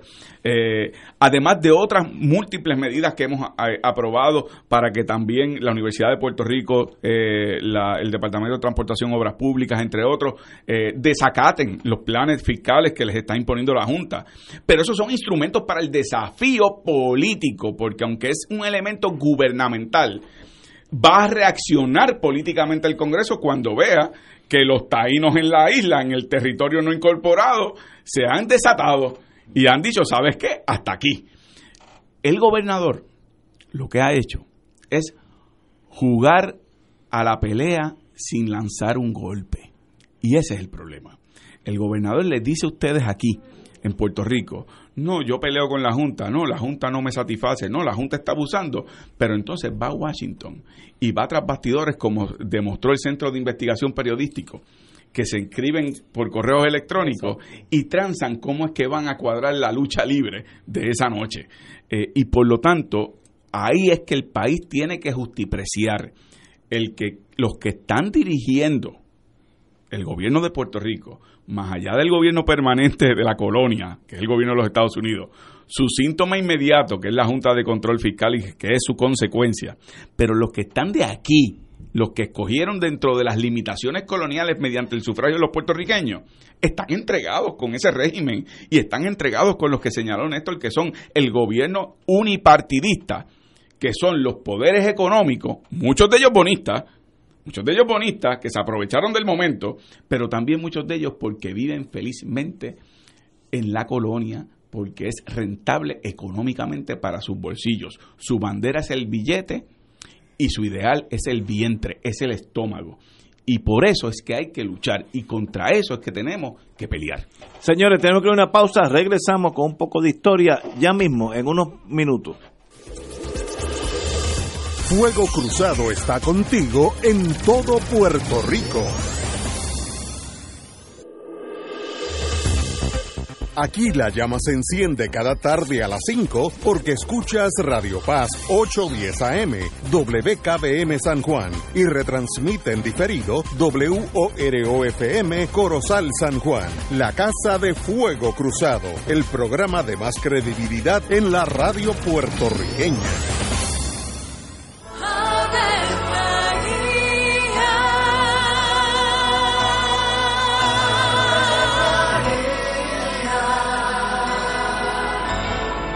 El ángel del Señor anunció a María. Y ella concibió por obra del Espíritu Santo. Dios te salve María, llena eres de gracia, el Señor es contigo. Bendita tú eres entre todas las mujeres, y bendito es el fruto de tu vientre Jesús. Santa María, Madre de Dios, ruega por nosotros pecadores, ahora y en la hora de nuestra muerte. Amén. He aquí la esclava del Señor. Hágase en mí según tu palabra. Dios te salve María, llena eres de gracia, el Señor es contigo. Bendita tú eres entre todas las mujeres y bendito es el fruto de tu vientre Jesús. Santa María, Madre de Dios, ruega por nosotros pecadores, ahora y en la hora de nuestra muerte. Amén. Y el Verbo se hizo carne. Y habitó entre nosotros. Dios te salve María, llena eres de gracia, el Señor es contigo.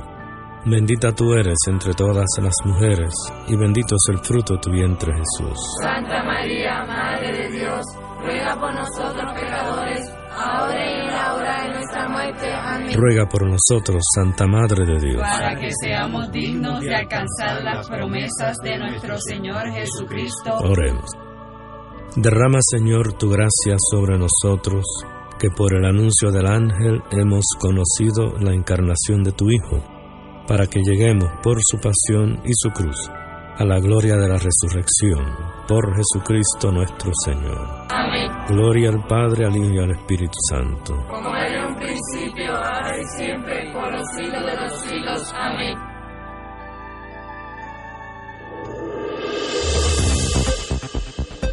Y ahora continúa Fuego Cruzado.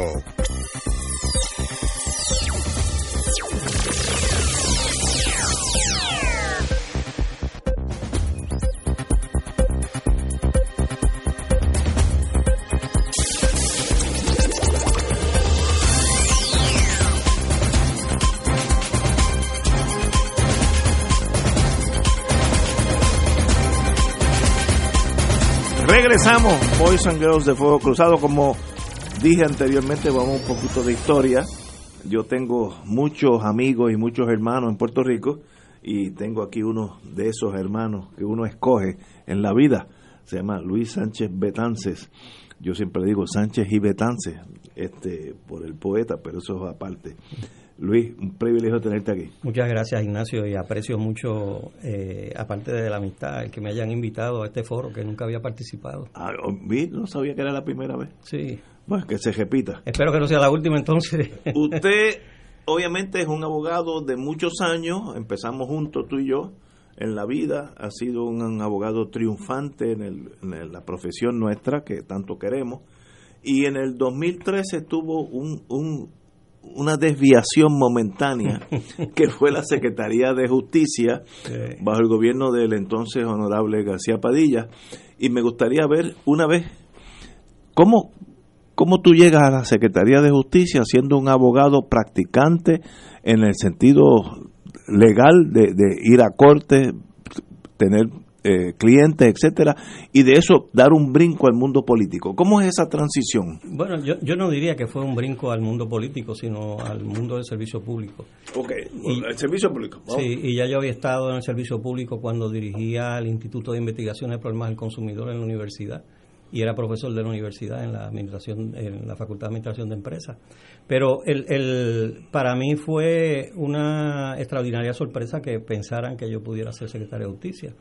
Este, un día me entramparon tres amigos, entre ellos Carlos Dalmau. Este, y no, no es que está aquí. No, no, este es Juan. Este, es Juan. Yo soy el bueno. Yo soy el bueno. Dalmau bueno soy yo. No, no, broma, broma, broma. un abrazo a mi hermano si me está escuchando. Tiene que ser broma. este, eh, y me dijeron, o sea, me, me invitaron para que participara en, eh, a ver si se escogía un secretario, recomendar a alguien y qué sé yo de cosas, y empezamos a hablar y todo lo demás. Pero no, no, pero nosotros tenemos uno y eres tú. Eh, entonces, de ahí para abajo, pues,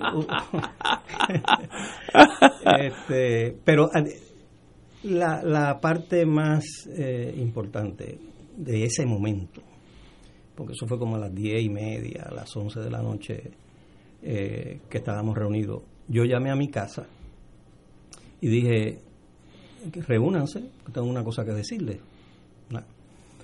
Eh, cuando llegué, todo el mundo estaba con la sonrisa más amplia que podía haber y me dicen, secretario de Justicia. Ellos lo sabían antes que antes Bueno, se lo imaginaban, porque cuando digo yo, ah, imagínate, a las 11 de la noche, reúnanse. Este, eh, y, y, que estaba en una reunión, etcétera, Entonces me dijeron eso y el apoyo fue eh, eh, único pero completo, completo, sin reserva ninguna, Y ese es un gran momento de, las satisfacciones de la de, ser, eh, ¿verdad? Considerado.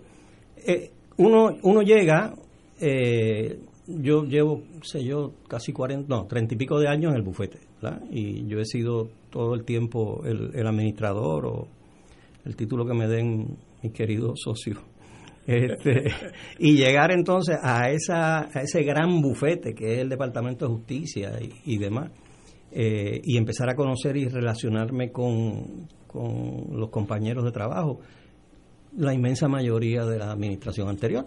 O sea, no, la inmensa mayoría, porque allí están los empleados de carrera y demás, pero muchos eran, eh, por ejemplo, los fiscales, los nuevos fiscales, que eran un montón, habían sido nombrados anteriormente.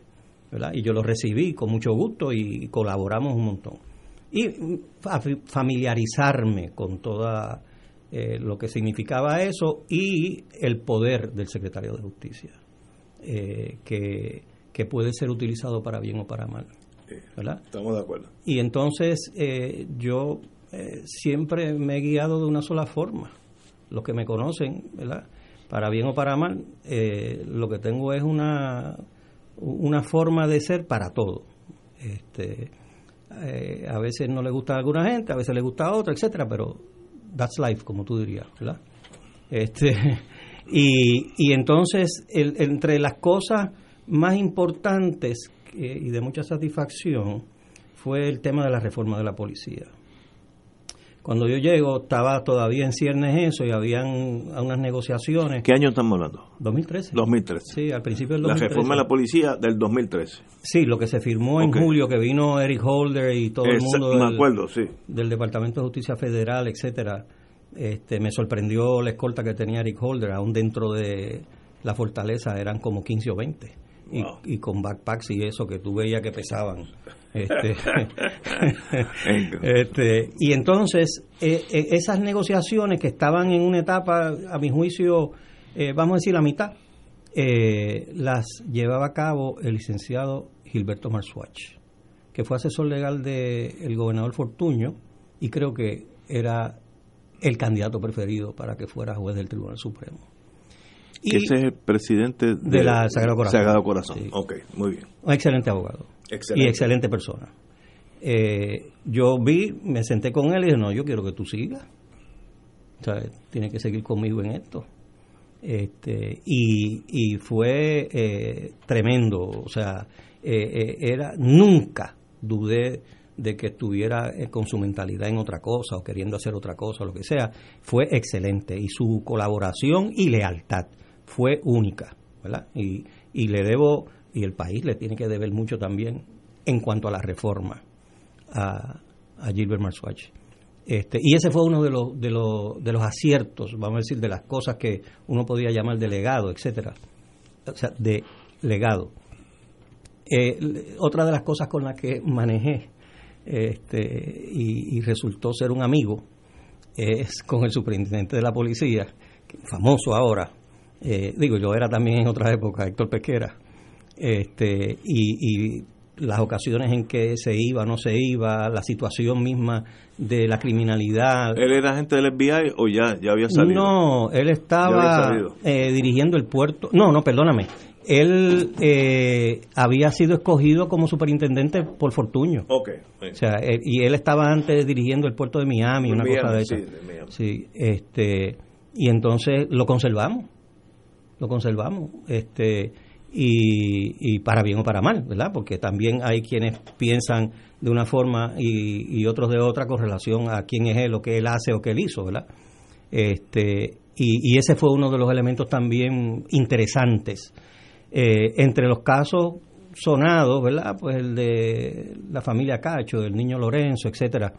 Eh, Esto fue en ese año de tu incumbencia como secretario. Sí, este, y, y también eh, el tema del asesinato de Carlos Muñiz fue otra de las cosas que manejamos. Y en ambos eh, el empeño era tener la colaboración del FBI. Que nunca este, se da, tengo entendido. Bueno, no. Carlos Case eh, se portó tremendamente bien y en el caso particular de, de la tragedia del niño Lorenzo, eh, fue un colaborador porque habíamos llegado como que a un punto final y entonces yo necesitaba un patólogo neuro, eh, neurológico, yo necesitaba eh, un experto en el en el, el, sistema este de la verdad, este, ¿cómo se llama eso en español? El polígrafo. El polígrafo, ese este, y nos proveyeron todo eso. Eh, con relación a lo del caso de... Y, hubo unas instancias ahí donde en un momento determinado, y yo dejé de decir que la señora Cacho era sospechosa o que era target, era una persona de interés en el proceso de la investigación.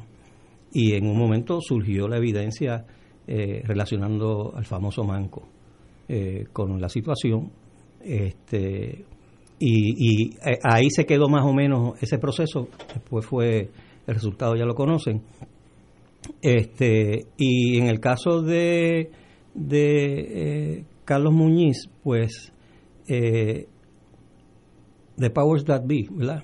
Para, para allá arriba pararon o, censuraron, vamos a decir, este, redactaron informes, eh, documentos, etcétera. Yo había designado y traje de nuevo a una fiscal que había trabajado, fiscal Andreu, que había trabajado eh, recopilando toda la información para entonces de ahí despegar y eh, me reuní varias veces con Carlitos Muñiz este, y Raúl Alciaga este y pero eh, perdón. Alzaga Alzaga, este y eso se quedó encaminado. César Miranda que llegó después que yo lo, lo continuó y, e hicieron avances eh, de cosas que ya se habían iniciado. Este, el, el, otro tema fue el de el de el fraude de Guainabo, donde hubo que eh, electoral. Sí, sí, donde se falsificaron direcciones. ah, me acuerdo, sí, para favorecer a un candidato a la cámara, etcétera. Este y eh, en perjuicio de quién es alcalde ahora, entiendo, si la memoria no me falla. Este, Competía Antonio Soto contra el Ángel Pérez, que es el actor. Exacto, sí. Este, y salió favorecido el, el hombre de O'Neill, ¿no? Eh, y, y, ese fue eh, unas decisiones difíciles porque estábamos hablando de como 60 acusaciones, la inmensa mayoría de las cuales eran eh, oficiales de la policía de Guaynabo, incluyendo los dos comisionados, y capitanes y tenientes y eso. Este, hay, hay una, una anécdota, no sé si si deba comentarla. No, dilo aquí entre nosotros, nadie te va a oír. apaga el micrófono, como decía. Pero mira, estamos, sí, para la Santa Sede. Este, la escolta me decía, ah, pero perdóname, tengo que decirlo porque era ¿verdad? El, primer día. Este, el, el jefe de la escolta me dice, secretario, para que usted sepa, yo tengo eh, la pistola tal en el cinto derecho y la pistola más cual en el tobillo izquierdo. Y yo le digo, ¿y para qué usted me está diciendo eso? Y entonces él me dice, bueno, porque y si me hieren o algo de eso, y dice, mire, líder, si a usted lo hieren, yo estoy en el asiento de atrás en posición fetal, gritando. pues yo voy a estar buscando pistola ninguna. ¿Ah? Pero entonces, salgo yo de, volviendo al tema de los policías en Guaynabo, la, la escolta me decía, usted no puede guiar en Guaynabo que no puede guiar en Guaynabo, imagínese, tiene a todo el mundo allí acusado, etcétera. Pero terminado, y ellos decían, yo lo llevo, lo busco, lo que sea, ¿verdad? Y yo podía usar el vehículo para propósitos privados, uno de los tres secretarios que podía hacerlo. Este, y entonces, después, cuando salí, a los seis meses, casi al año, este, salgo de Costco y voy en dirección a mi casa y voy por esta avenida que son tres o cuatro carriles y oscura por la Military Academy, bajando por allí. Y yo iba como a 50 o a 60 porque allí... y entonces veo un carro de Guaynabo City Police medio parqueado al lado. Y arranca cuando yo le paso por el lado. Entonces me suenan los biombos y las sirenas y demás. Y yo dije, anda para el cara. Este, Guaynabo City Police me cogió. la historia corta, después del intercambio de que ve el radar y qué sé yo de cosas, el policía me mira y está cerca de mí así, cara a cara, y me dice, yo le voy a dar una oportunidad, porque usted fue un gran secretario de justicia. Qué bonito, muy y bonito. anda para el cara. Una sorpresa eh, para mí total. Y me dice, ojalá y no nombren al Supremo. Y allí no van a nombrar porque algunos se tienen que ir a los 70 y eso ya mismo. Así es que, pero, pero fue de, mucha satisfacción y de sorpresa, ¿verdad? Este, eh, no tal cárcel. Alguien dijo eso porque tú veas que todavía quedan policías de Guaynabo que son populares.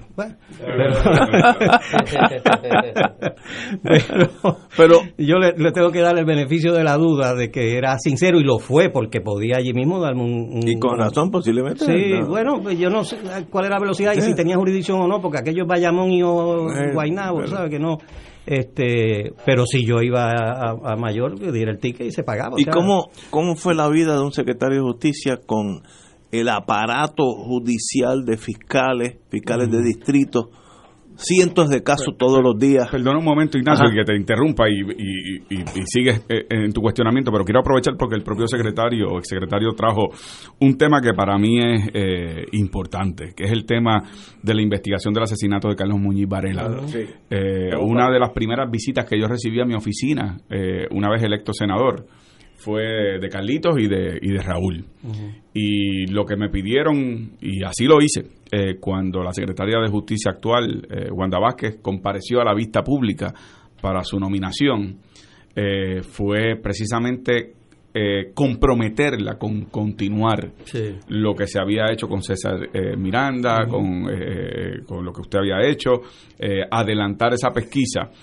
Pero eh, ha sido eh, frustrante para ellos como para nosotros, para los que creemos que ese es un caso que es una agenda inconclusa en la justicia del país, eh, un asesinato por motivaciones políticas, por afiliación política, como por independentista, por ideología.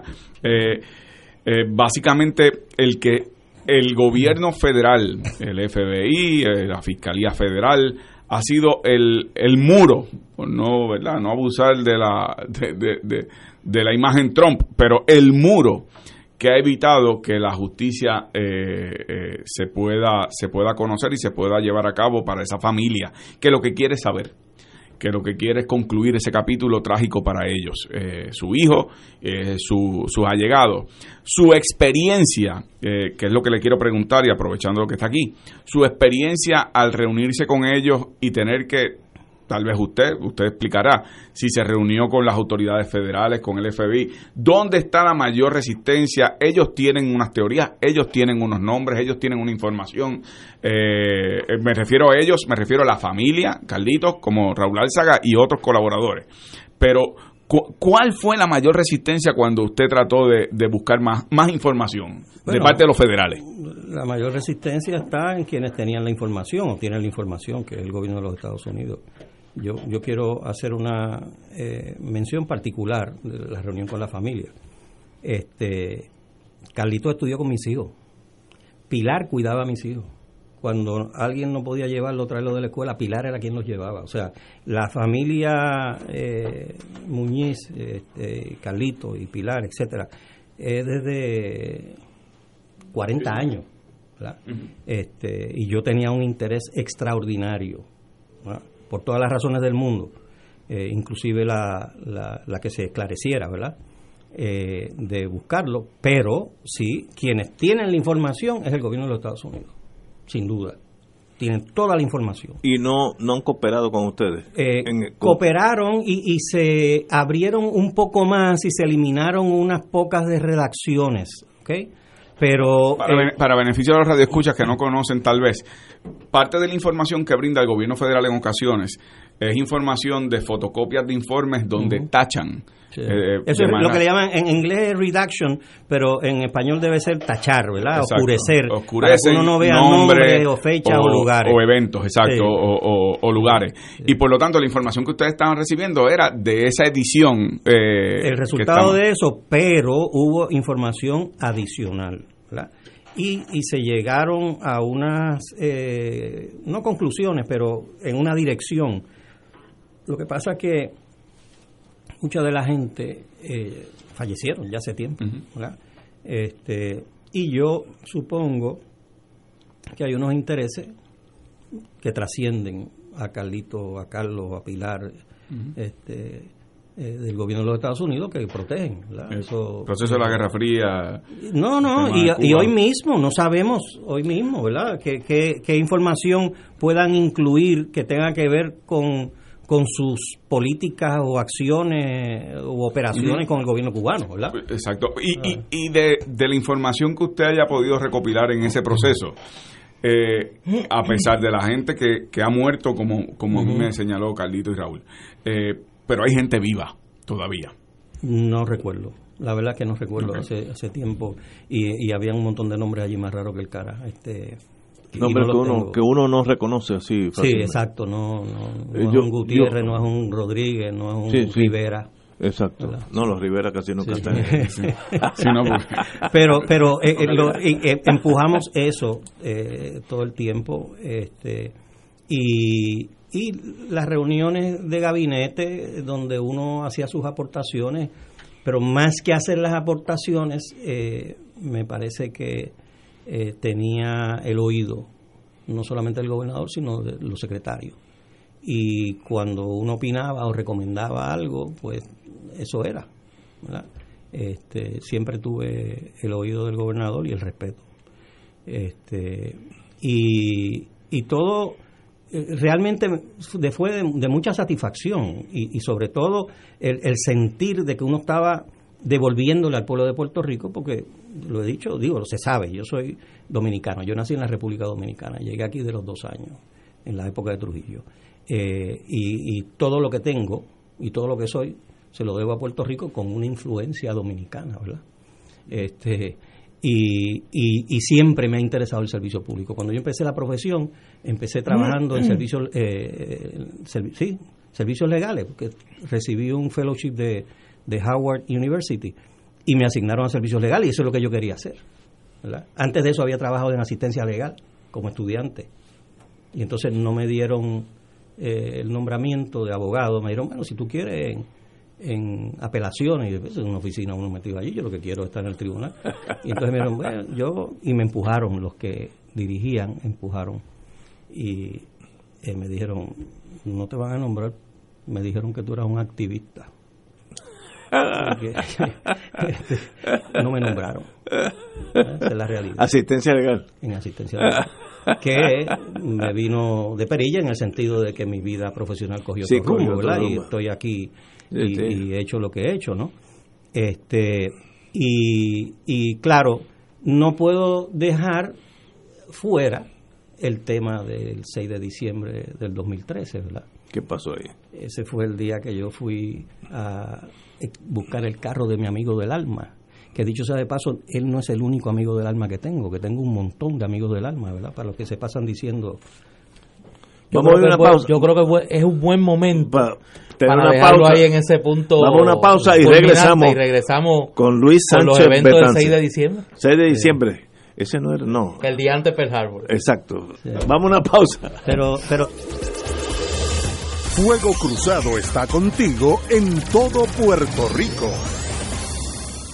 La gran familia de City Office Supplies les desea un feliz año 2019. Les recordamos que se acerca el regreso a clases y el 4 y 5 de enero tendremos la venta sin IBU. En efectos escolares, contamos con una gran variedad de agendas, mochilas, loncheras y bultos Totó desde 19.95. Libretas escolares desde 50 centavos. Las libretas Sons a 2.49 cada una. City Office Supplies en Manatí, Vega Alta, Río Piedras, Atorrey, Bayamón frente al Cantón Mall y carretera 167, extensión Forest Hill, Bayamón.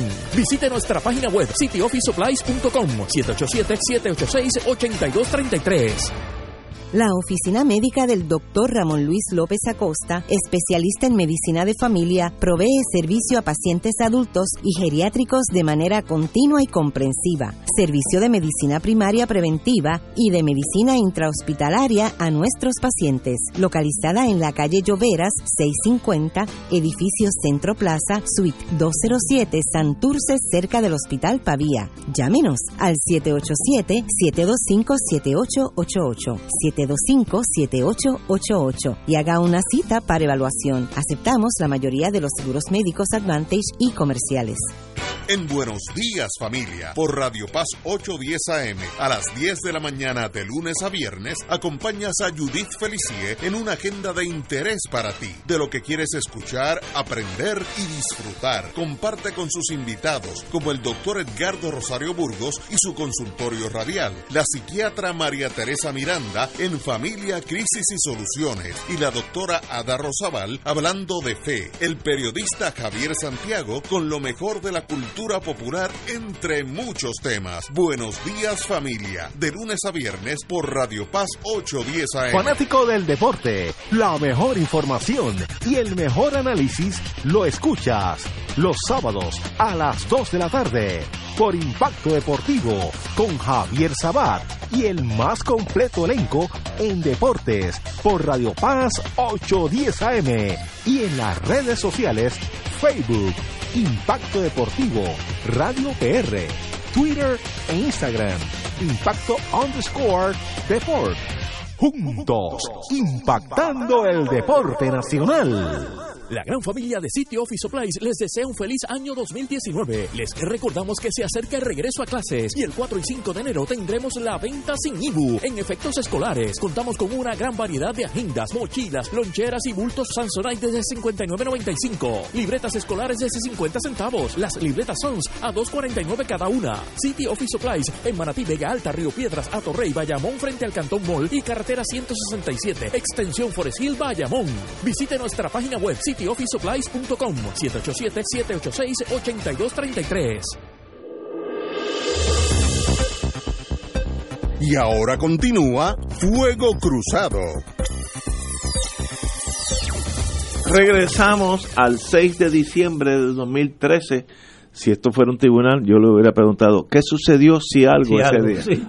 para no ser subjetivo, aunque si me estarías interrogando me puede eh, dirigir Pero ¿qué sucedió si algo, señor secretario? Este, eh, voy a buscar el carro en la Roosevelt.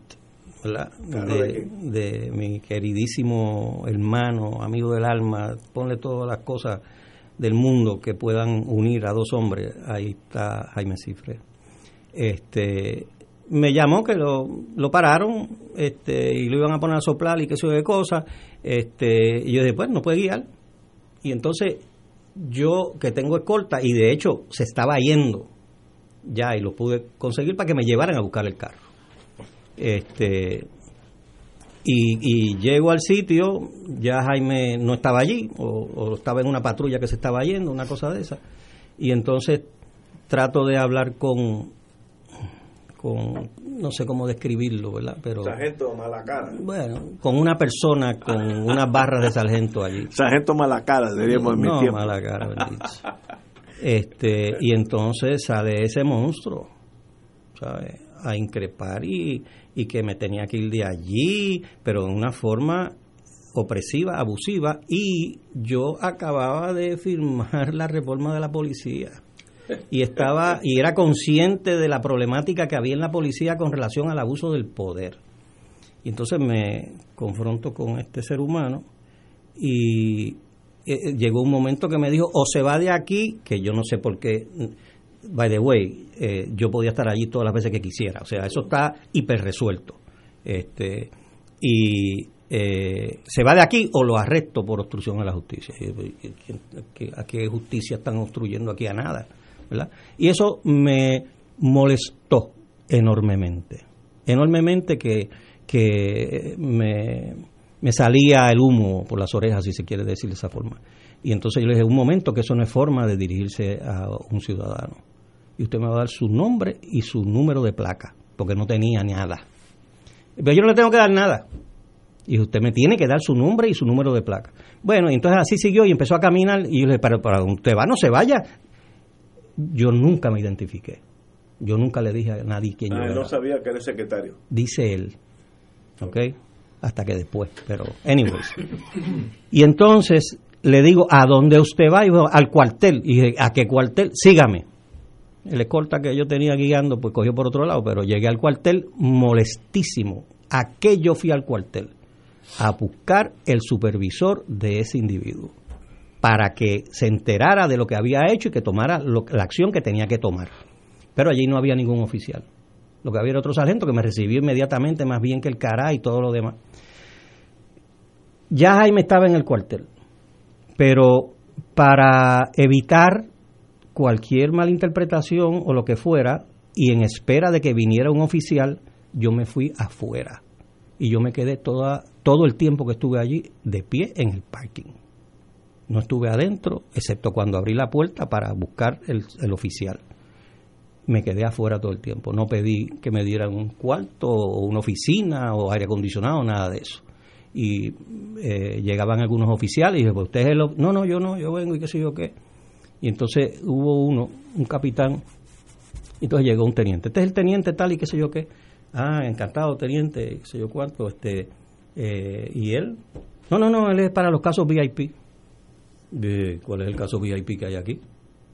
No, usted sabe que cuando vienen los artistas y la gente, y en el caso suyo, no, no, aquí no hay ningún caso VIP. Aquí hay un individuo que violó la ley está allá adentro, lo están procesando, y aquí hay uno que se viene a quejar de la conducta de un policía. Aquí no hay nada VIP. Así que, teniente, usted no tiene que quedarse aquí para nada, etcétera.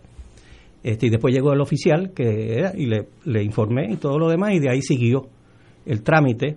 Eh, la policía investigó, porque yo llamé inmediatamente y me le reporté a todo el mundo, porque me llamaron y me dijeron que la prensa estaba que la vieja changa, no sé cómo es que se llama el personaje ese, había dicho que yo estaba aquí en el cuartel arreglándole el caso a, a mi socio, o a mi ex socio, a mi amigo. Este, y yo dije, espérate, y, e informé. Que obviamente la información lo obtuvo porque alguien del cuartel, del cuartel llamó. porque pues el, mismo policía este dice en su declaración que cuando me vio y se enteró que yo era el secretario y que sé yo qué cosa, dice, me fastidié en la otra palabra. ¿Ok? Y obviamente digo, pues este, y ahí llamaron, ¿sabe? Y regaron la cosa de que yo estaba ahí con otros propósitos, otras cosas, y lo demás ya es historia, ¿verdad? La, eh, todo, ese proceso ya terminó y tengo la satisfacción enorme de que la juez de la, la ex juez del apelativo que vio el caso este, me exoneró totalmente, o sea, no nada, ni, ni legal ni moralmente. Okay, nada, en una resolución de 97 páginas. Yo, este, durante todos estos meses, tengo que admitir, y cuando hablé con Ignacio y me dijo que tú venías para acá, déjame hacer una... A mí me gusta cuando viene, viene gente aquí que uno tiene eh, afectos particulares decirlo. Eh, yo conozco a Luis hace muchos años. Hemos tenido muchas... Eh, hemos conspirado juntos para bien Siempre, hemos diferido, siempre. hemos diferido a veces. eso, lo, eso lo veremos. Pero con mucho, con mucho respeto. Que el jurado lo decida. Con mucho respeto y mucho cariño. Y es una de las mentes, eh, yo digo en broma y en serio, que cada día yo respeto menos gente. Eh, y, Luis tiene una, una cabeza que yo respeto mucho, una gran mentalidad. Gracias, eh, No solo en lo jurídico, sino en, lo, en, lo, en, el análisis de la sociedad y en lo político. Y yo tengo que admitirte, y lo digo en el aire, que yo te he tenido muy presente estos meses, por una razón muy sencilla. A ti poco faltó. para que se te linchara públicamente. Eso es correcto y ahora uno ha visto de todo. o sea, ahora uno ha visto de todo. Y abusando de nuestra amistad.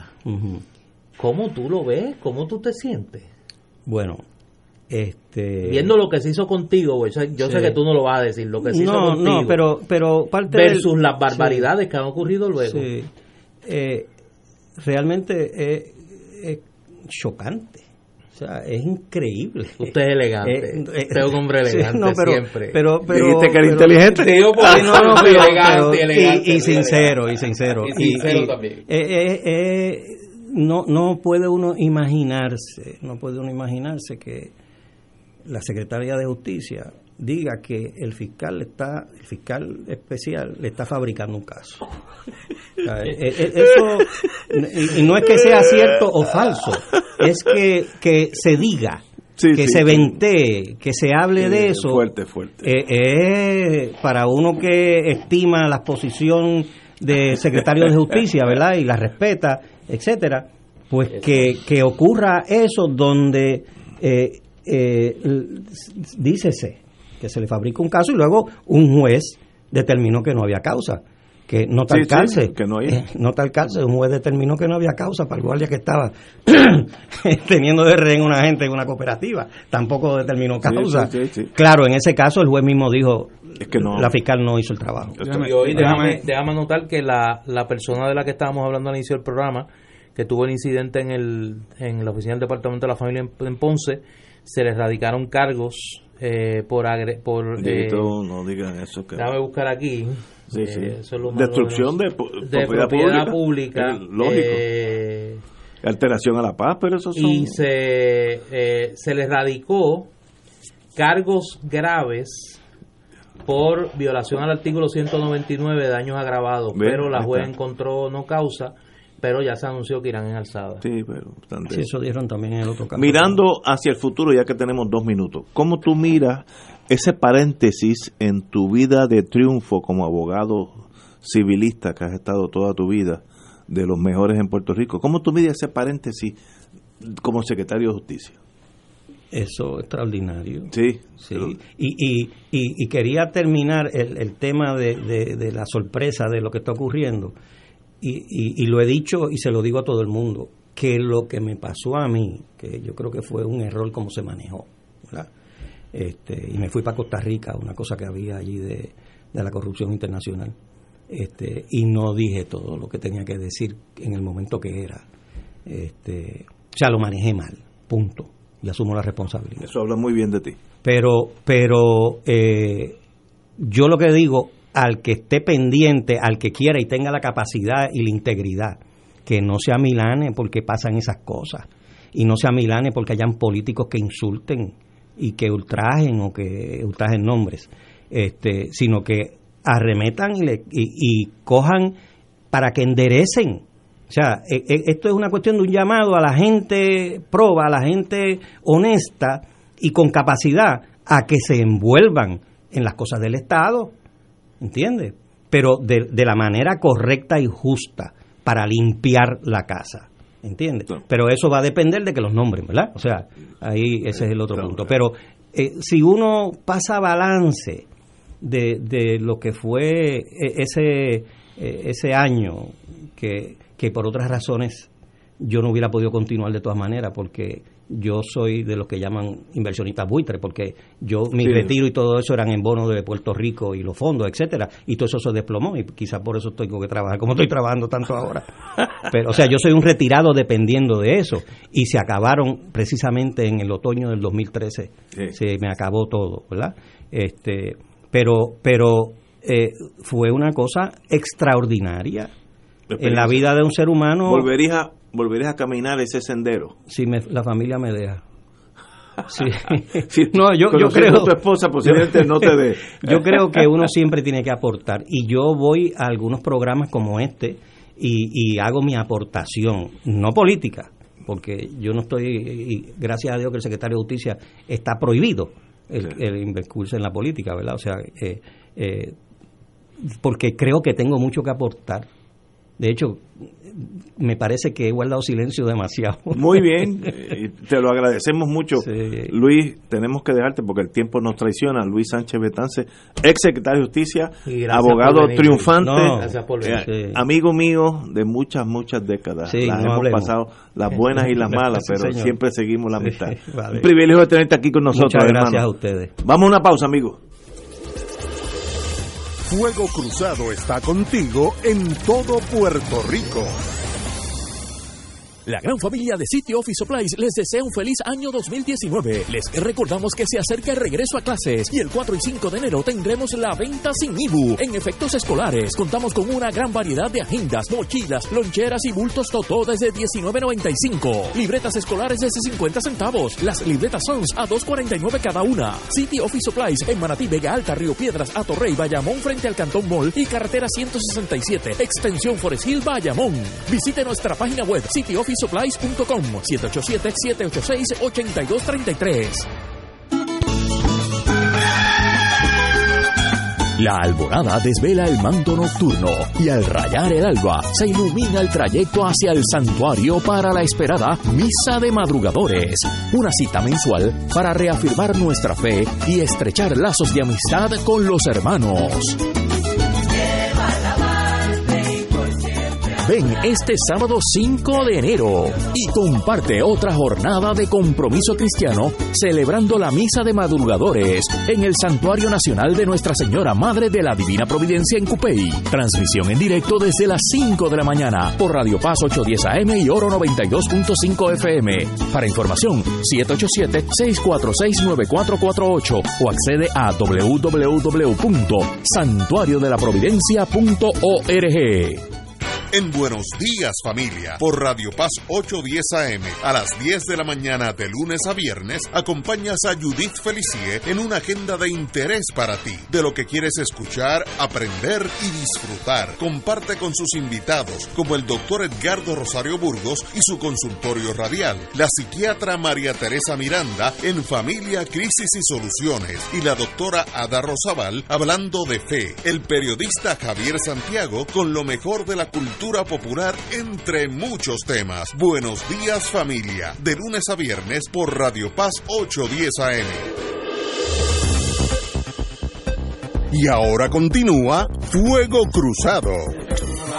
Vamos a una pausa. No, no, ya salimos de la pausa y estamos aquí ahora con un querido amigo también, profesor. Oye, antes de presentar secretario del Trabajo, amigo, abogado. Yo no sé si nos va a dar buenas o malas noticias, pero por lo menos para tener un espacio de buenas noticias. Yo no sé si van a llegar a donde tienen que llegar conmigo, pero a Ponce los Reyes van a llegar. Eh, librería El Candil, mañana 5 de enero a las 2 de la tarde. Los tres Reyes Magos van a estar allí, eh, pues compartiendo con las niñas y niños de la zona sur y aquellos que pues vayan allá a Librería El Candil en la calle Unión en Ponce, el lugar, el centro del quehacer cultural de la región sur. Mañana los Reyes Magos a las 2 de la tarde en Librería El Candil. Si yo veo malas o no buenas por acá, pues voy allá a buscar reintegro con los Reyes en el Candil en Ponce. Señores, tenemos con nosotros el ex secretario del Trabajo que yo tropecé con en diferentes lados de la trinchera. Yo era patrono eh, y no era de los más sencillos que era. Eh, y el secretario de Justicia siempre nos reunimos, pudimos discutir los problemas, siempre se llegó a un acuerdo razonable, entre comillas. Eh, a veces yo me quejaba, pero mirándolo para atrás, pues el secretario tenía razón. Se llama Ruiz Delgado Saya lo más grande que ha salido de adjunta desde Monte del Gigante. Eh, de lo, después de eso, Ruiz Delgado Saya, un privilegio tenerte aquí, hermano. Gracias por invitarme. Bueno, usted fue secretario del Trabajo, ha sido un conocedor del derecho laboral toda tu vida, su vida, y miramos los últimos año y medio, que hace que tiempo que no viene para acá, ¿Qué ha sucedido en el derecho laboral sustantivo a aquellos que somos abogados y que llevamos casos de, de, empleados despedidos, etcétera, etcétera? ¿Por dónde va el derecho laboral en el día de hoy, 4 de enero del 2019? Pues mira, eh, el 26 de enero del 2017, el gobierno de Puerto Rico aprobó una reforma laboral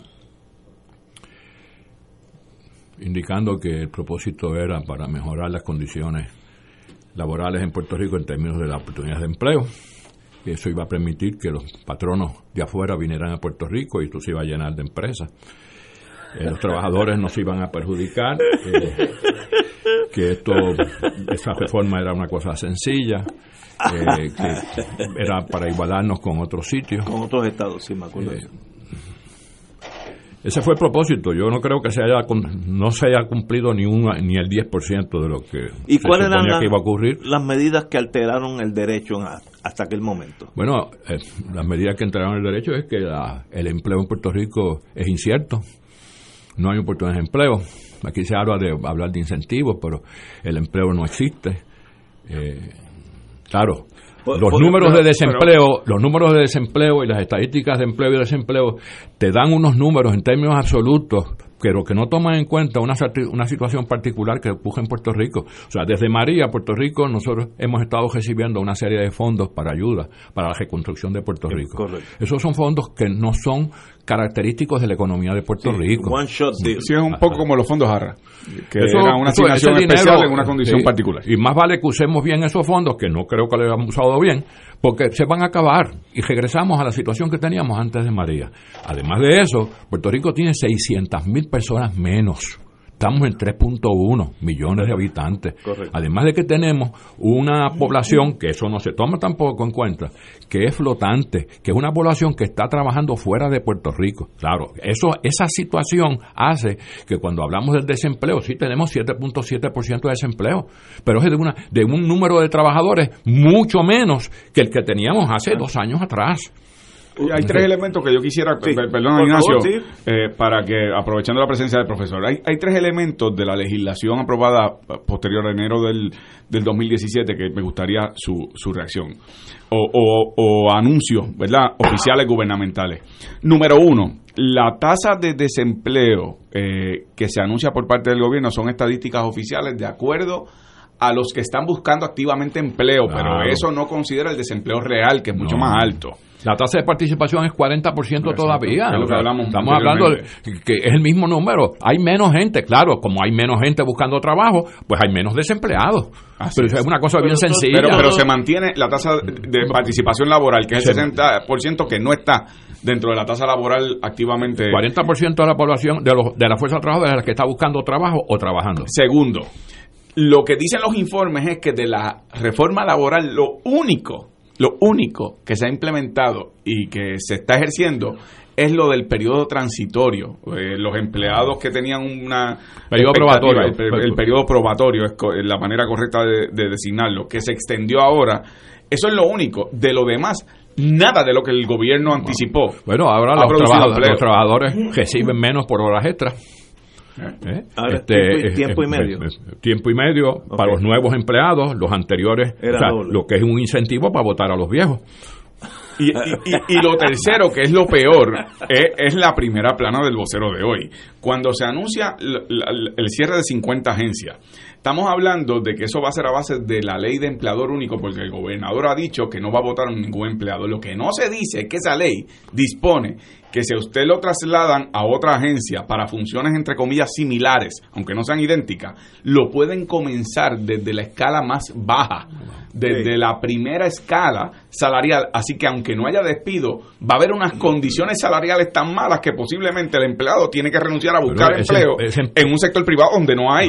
ese empleado va a regresar al primer grado.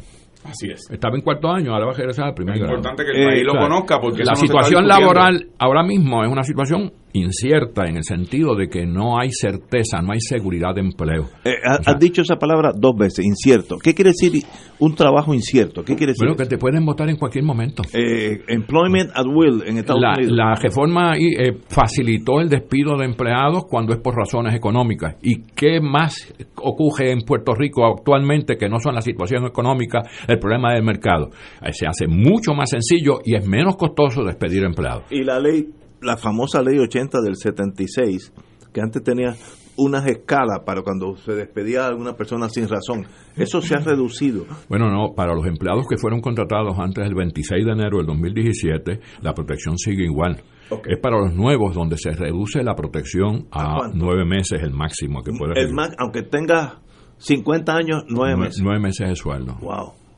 Yo tuve un caso, bueno, que su señoría fue el abogado contrario en Aguadilla, para allá que fuimos. Aguadilla eh, que la, la, persona, el empleado tenía treinta y pico de años y recibió una. De una, cooperativa, el caso, una, cooperativa. Y recibimos un montón de dinero ese señor. Eso ahora sería nueve meses. Nueve meses. Aunque estés 30 años trabajando, te dan nueve meses y te vas. Lo que pasa es que no hay una sincronización entre el mundo de la educación y el mundo del trabajo. Hay un montón de gente con muchísimas preparaciones, bachilleratos, doctorados, maestrías, desempleados o trabajando, una persona con una maestría, un doctorado en filosofía y letras, trabajando en un comercio, en, Sears, trabajando en, Penny, trabajando en, una tienda por departamento. O sea, hay un mal uso de los recursos humanos, porque nadie se ha sentado a planificar qué es lo que realmente se necesita, porque como no tenemos un modelo económico tampoco, porque el único modelo económico que sabemos es el de traer empresas de afuera a base de pagarle poco a los empleados. Así es, y por eso, roja con beneficios, exenciones, créditos. Como dirían a manera de broma, lo que tenemos que hacer es organizarnos. ¿Cuál es el país que nosotros queremos? No, tampoco lo sabemos. Tú estás haciendo muchas preguntas difíciles. Muchachos, te van a abrir una carpeta ya mismo. Pues, ¿Cuál es el país que queremos? Yo no creo que nadie sabe eso. Nadie, pero, no hay duda que por lo menos los indicadores económicos y los conocedores del campo laboral como usted profesor, pero también economistas, economistas del extranjero, premios Nobel como Joseph Stiglitz que han estado en Puerto Rico, que han estudiado el caso de Puerto Rico. Las medidas de austeridad y las medidas penalizantes para la clase trabajadora no producen lo que necesitamos para construir el país que podemos imaginar o que queremos. Y los, y los incentivos que se están ofreciendo son redundantes, como salió hoy en el periódico un economista hace un artículo muy bueno en el sentido de que, mira, incentivos que no producen nada. y eso está ocurriendo hace muchísimos años. Yo le pregunté por una resolución que yo, que yo presenté en el Senado, en una investigación al Departamento de Hacienda, su representante no fue eh, la, la, jefa de la, de la agencia, pero al representante del Departamento de Hacienda. Ustedes nos pueden dar a nosotros, al Senado de Puerto Rico eh, y al país, porque era una vista pública, nos pueden dar esos decretos de exención, esos decretos de, de, beneficios contributivos que se le dan a esas empresas versus lo que prometieron generar en empleos, en inyección económica, en lo que es actividad productiva para la economía puertorriqueña, hace más de 10 años no tienen eso por computadora, se les somete por las corporaciones extranjeras vía papel y eso está ahí en caja, nadie lo examina, no hay accountability como le llama el gringo. En algunos momentos han alegado que es confidencial.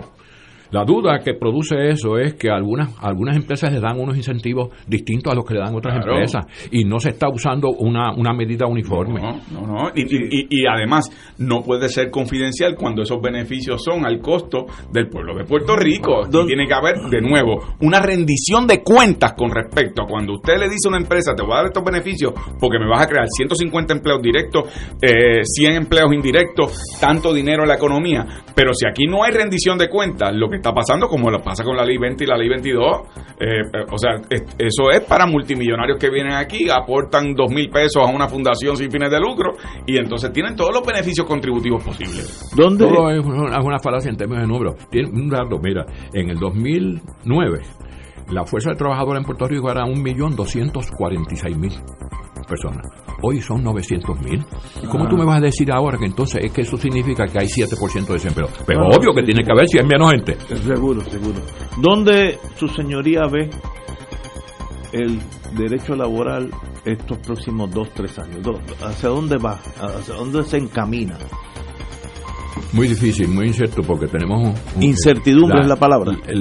hay una incertidumbre tremenda porque no podemos predecir cómo el gobierno, ¿eh? y en este sentido los dos partidos son culpables, son responsables de esa incertidumbre, hacia dónde quiere ir. Porque lo que se ha hecho es, es improvisar por un lado quieren, quieren, mire, esa reforma laboral le creó problemas a los patronos también, porque añadieron una serie de disposiciones que son demasiado complicadas y lo que lo que produce son contratiempos y crea una burocracia que no era necesaria y que no existía antes. O sea, es, una cosa que no se, eh, aún en esa reforma laboral, que fue a todas luces en contra de los trabajadores, también fue en contra de los patronos. Wow y no ves cambio en ese, Una de las excusas para aprobar las limitaciones de la protección de la ley 80 era que no se iba a pagar el bono y las empresas privadas este año menos se acogieron a la exención que otorga por ley el Departamento de Hacienda, aquellas que por razón de sus números eh, no pueden eh, dar el bono eh, o alegan no poder dar el bono y dieron bono. O sea que aquí la construcción es una meramente ideológica, es el desmantelamiento de las protecciones laborales para el trabajador con una visión neoliberal a nivel de ley de la jungla, pero que no produce lo que prometen producir, al contrario, los países que han tenido una fuerza laboral productiva, de avanzada, son aquellos que tienen unas protecciones laborales adecuadas y que tienen una calidad de vida para esos trabajadores para que puedan producir al nivel que necesita el país producir. Para simplificar, porque tenemos que irnos, aquellos empleados que comenzaron a trabajar antes de diciembre 6 del 2000 antes del 26 de enero del 2017. perdón, 26 de enero del 2017. Esos tienen las protecciones de la vieja ley 80, vamos a ponerlo así. Vieja, los bueno, tienen la protección de la vieja ley 80 en cuanto a la, compensación, pero en cuanto a lo que es justa causa, la ley fue modificada para todo el mundo ah, y ahora es más, más mucho más fácil despedir al empleado. Oye, pues entonces estamos algo es mucho más sencillo. pero es mucho más fácil contratar porque también se estableció un nuevo concepto, un nuevo tipo de empleo que se llama el empleo por término, contrato de empleo por término, donde a base de una decisión del Tribunal Supremo de hace 25 años, ¿eh? caso de Camacho versus Gela, en, el Tribunal Supremo estableció que la prohibición de, de renunciar a la justa causa de despido en los casos empleados por término solamente aplicaba a los empleados de labranza y artesanales que no aplicaba el empleado de oficina, el empleado gerencial. Entonces, como eliminaron parte de lo que antes impedía que esto se aplicara, ahora cualquiera puede contratar a un empleado por vida y con una condición que diga, este, ambas partes acuerdan que este, acuerdo, este contrato se puede dejar sin efecto en cualquier momento. Ahí se acabó. Y se acabó. El, el concepto... que muchas empresas no creen en eso y muchas empresas entienden que tienen que motivar al empleado.